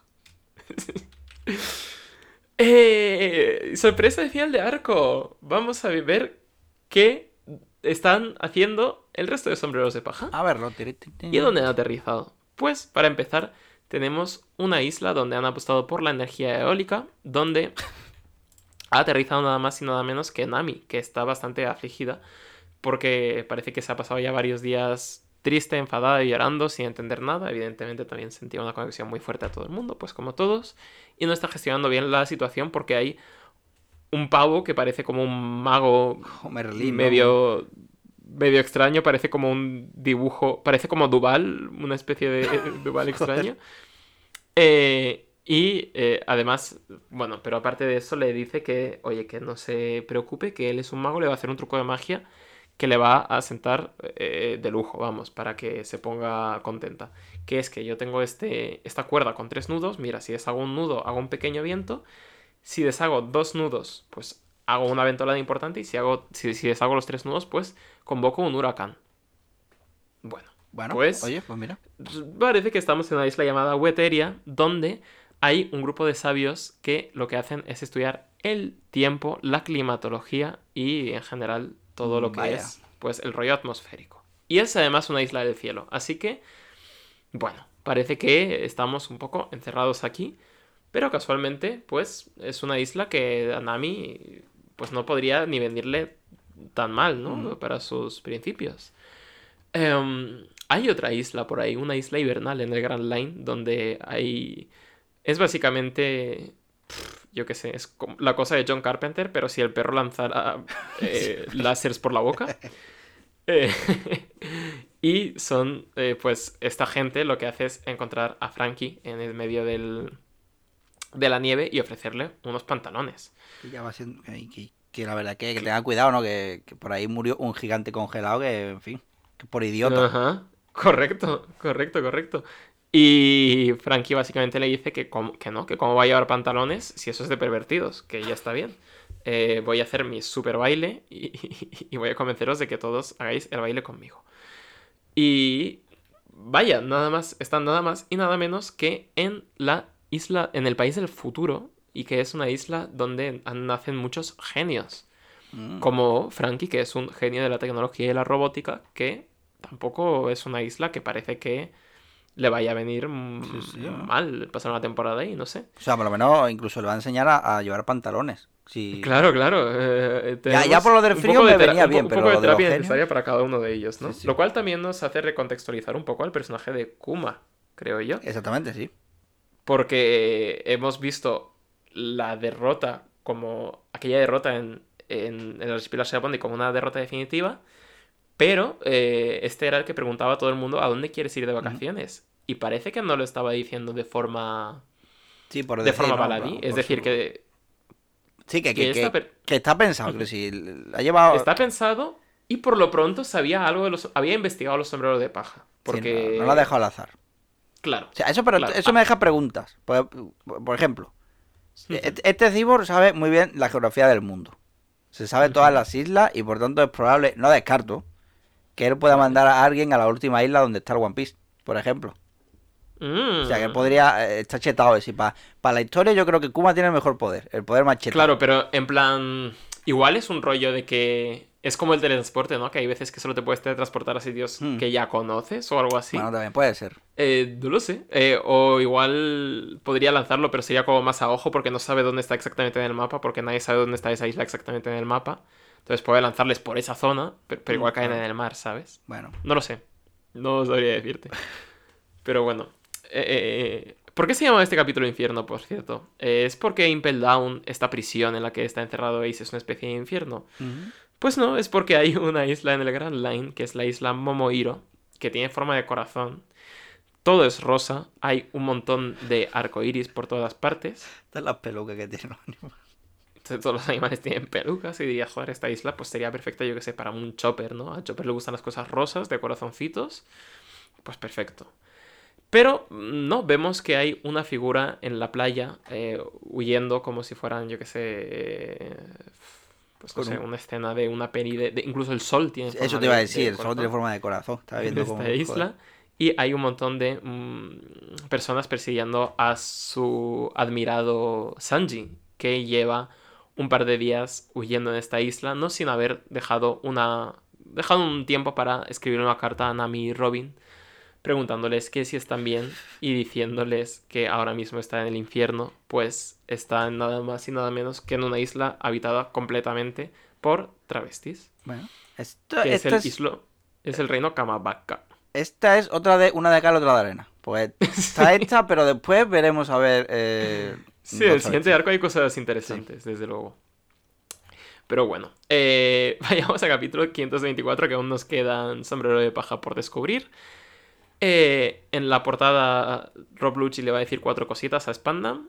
Y eh, en una isla en la que todo... hay una vegetación rica y, y tal, que es el archipiélago Boyne, en el que hay un, un tío que se llama Heracles, que me parece un puto crack. Ah, bueno, es la Todo versión- se ha dicho. Claro, la versión griega de Hércules. También Sí. tiene forma de escarabajo. Sí, por el escarabajo de. Hércules, que yo te lo sé. Ah. Porque hay un Pokémon que se llama Heracross, que es un escarabajo gurdo que está basado en el escarabajo Hércules. Y ya está. Correcto. Todo lo que Y que este además termina todas las frases en N, que eso yo no sé a qué hace referencia, pero bueno, ahí está. Em, y en esta isla pues está nada más y nada menos que Usopp, que le fascina un poco toda la vegetación que hay en esta isla. Que recordemos que Usopp tiene un montón de gadgets, como sus bolitas de pimienta, sus de tabasco, sus cositas, que bueno, también puede extraer cosas de la naturaleza para para un poco tener más gadgets de Batman de estos que le gustan a él. Y además va a ser entrenado por un señor, eh, pues con un casco de escarabajo que me parece, no sé, me, me Sí. causa mucha simpatía. Está no sé guapa por la qué, no armadura. sé qué tiene. Está bastante guapa. Mientras tanto, en la isla Namakura, que es el país de la pobreza. O sea, imagínate cómo de pobre tiene que ser el país para que tu país se llame el país de la gente pobre. Ara- es- Ara- La tierra No, de la pobreza pone Jarajetania y pone Jarajeta significa eso, tengo, tengo hambre. Es verdad. Y básicamente lo que está haciendo esta gente es como ya no tienen mucho que perder, pues están haciendo rituales satánicos a, a- a saco, pero a- satánicos, satánicos. Con carneritos degollados, con sus capas negras, Con, con sus círculos todo. de invocación. Qué gracia me hace. Qué gracia, qué gracia me hace además que, que me imagino a Bruce levantándose como yo sé, de- completamente recto, ¿no? Como si fuese yo que sé, un vampiro, en plan. Aquí estoy, ¿quién me ha invocado? que me he invocado. y Brooke, eh, pues definitivamente ha sido invocado eh, como esta especie de dios que como primera ofrenda pide nada más y nada menos que unas braguitas.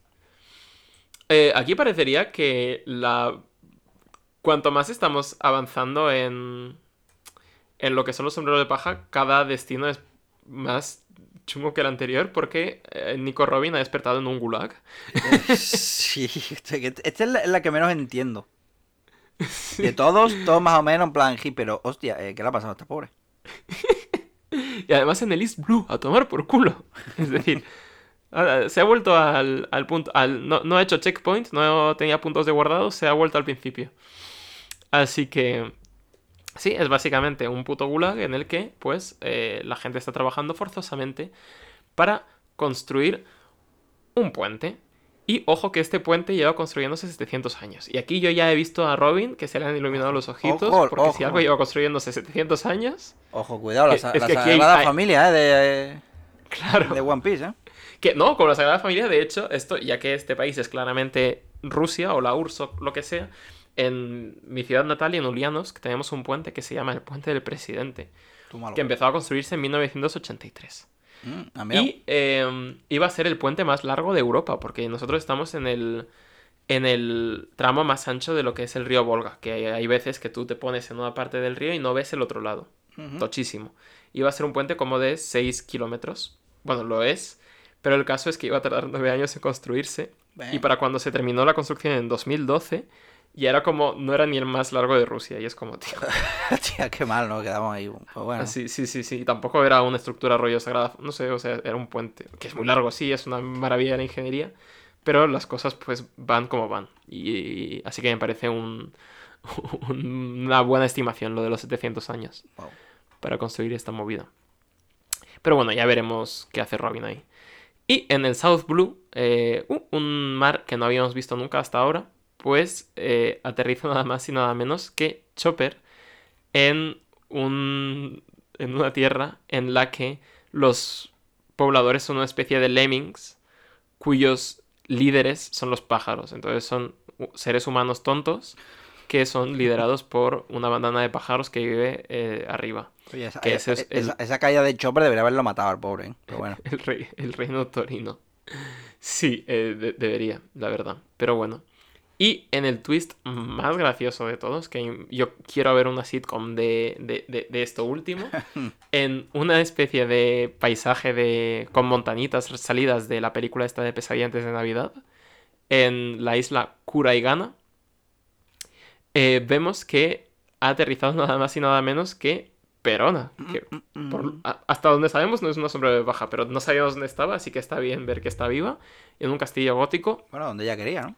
Claro, como, como buena gótica culona que es, pues dice que igual no se lo esperaba tan, tan húmedo, tan oscuro, sin sus fiestecitas del té, sin sus peluches, sin su chocolate caliente, y es como, chica, Aclárate. pues tampoco se puede tener todo en este mundo. Y, y- y- y tras lamentarse que quiere volver a Thriller Bark, pues va, va a recibir dos tazas, porque Ah, el que aterriza nada más y nada menos que en esa isla es el puto Zorro Ronoa, eh, uno de los sombreros de paja. Que por cierto, Eh, dije que. Recuerda cuando pregunté eh, que Nami en Silverback, ¿no? Después de. que iba de novia y después se, se vistió y tenía una calavera pintada en la ropa. Pues era la, la, la Jolly Roger de Perona. De hecho, si Sí. te fijas, la ropa era de Perona, concretamente. O sea, tenías que fijarte el cinturón que tenía, la falda de raya, o sea, era, era de ella todo. Claro, y como todas las mujeres tienen el mismo cuerpo, pues al final le Claro. venía bien. Exactamente. Eh, y bueno, y básicamente Zoro despierta eh, medio, medio vivo pero a medias. Y eh, va a empezar pues una etapa que también va a ser un poco infierno para él, de convivir con esta muchachita gótica. Veremos si son un par de días o se le alarga un poco la cosa. Em, bueno, Mientras tanto, volvamos a lo que nos ocupaba, que es que estábamos yendo a Impel Down, pero nos hemos eh, atascado en este... ¿Dónde está todo el mundo? Y ahora ya volvemos al, a la trama principal en la que Boa Hancock está pidiendo 100 kilos de comida cinco veces al día en el barco porque una emperatriz como ella, con ese culo tan gordo, tiene que comer mucho. Eh, que evidentemente al final es comida para Luffy, para la serpiente también, pero Luffy está oculto entre sus faldas y solo sale pues para comer. Y evidentemente Hancock pues ha comandado que nadie se acerque a su habitación eh, mientras está comiendo y simplemente devuelve los platos pues totalmente terminados y tirándose un buen rot por el camino diciendo muchas gracias, estaba muy rico. Así que eso, la, la chavala está dándolo todo por proteger a su amado. Incluso pues... eh, pues eso, yo qué sé. Es que sí, Pues- le está dando de comer y todo, incluso. Le está dando de comer, que sí, al chaval. Y Luffy, tras comerse sus 500 kilos diarios, pues está mirando a papelito vibre de su hermano y reflexionando un poco sobre qué va a pasar, porque en seis días va a ser la ejecución de Ace. Los 23 barcos patrulla que vigilaban a Hora Blanca han sido eliminados, así que como medida especial estamos llamando a todos los marines a la al cuartel general porque no sabemos cuántos refuerzos necesitaremos. Están llegando cada día barcos y barcos de la marina. Vemos a caras conocidas en el primer eh, en la primera viñeta vemos incluso a T-Bone, que era este señor que iba en el tren de Water 7, que era un tío muy noble. Y, y se enfrentó, no me acuerdo contra quién, pero bueno, iba en el tren a Water 7, ahí está de fondo. Ah, verdad, joder, no, lo había dicho. T-Bone, estaba yo aquí dando vuelta. Digo, ¿dónde está? ¿Dónde está? Está aquí, chiquito. Luego también vemos a, a Hina con sus dos nuevos eh, reclutas, eh, Django y el otro man. Vemos a, y el otro man, me hecho mucha gracia. Y el otro. Sí, yo qué sé. Ah. También vemos a Smoker con Tashigi, que Smoker cada vez que le vemos será de fumar tanto, pero yo le veo más viejo. Sí, Esto es como, yo que sé, como los presidentes, como ves a Obama en 2008 Es cuando verdad. entró a la presidencia y le ves en Sí, sí. 2012 y ya ha envejecido 10 años. Hostia, pues Smoker igual. Nota un montón, es impresionante, tío. Desgasta lo que no estaba escrito eso. Sí, sí. Y em, están todos juntos en el cuartel general de la Marina, incluidos nuestros dos queridos almirantes, Aokiji y Kizaru. Y mientras tanto, en Marilloa, eh, en Marilloas, o como se diga, pues se han reunido los Shichibukai a darse un buen festín antes de que empiece este conflicto. Y Ujú. vemos a este grupo de personajes que se nos lleva mencionando desde el principio de la serie, por fin todos juntos, a excepción de el que está en la cárcel y la que está de camino. Pero eh, básicamente el narrador nos dice que cada uno de ellos es un villano con un poder inconsumable y eh, solo hay una cosa clara, que es que no van a colaborar juntos ni de putísima coña y son gente que claramente no está disfrutando de la compañía del uno del otro. Menos Doflamingo y Barba, Bren- y Barba Negra que se lo están pasando genial, porque Barba Negra además ha pedido unos pasteles de cereza, que sabemos que es su comida favorita. Pues el resto está un poquito como que preferirían estar haciendo otras cosas, ¿no? La verdad que vaya locura, ¿eh? Lo que... En fin, todo. Esto y, lo siguiente y todo. Sí, y ya vamos a acabar estas últimas tres viñetas y comentamos porque es que se está viniendo una, una muy gorda. Básicamente, Ace le ha pedido a su abuelo que le mate aquí y ahora porque está viendo que se va a venir un conflicto de la hostia bendita y no quiere que todo esto sea por su culpa. Y Garp le dice, es como... Es, haber estudiado. Le dice, haber estudiado y le dice, ¿cómo de tonto eres para no darte cuenta de que todo el daño ya está hecho y que nadie va a parar este conflicto, pase lo que pase? Porque hemos enfurecido a nadie más y nada menos que el rey de los siete mares, Barba fucking Blanca. Y pues hasta aquí... Joder, es que... Es que hacía falta este capitulito como de... No, este capítulo, este, este arquito de... Espérate, vamos a reordenar esto y, y ya vamos. Y ya pues, metemos primera y... para adentro.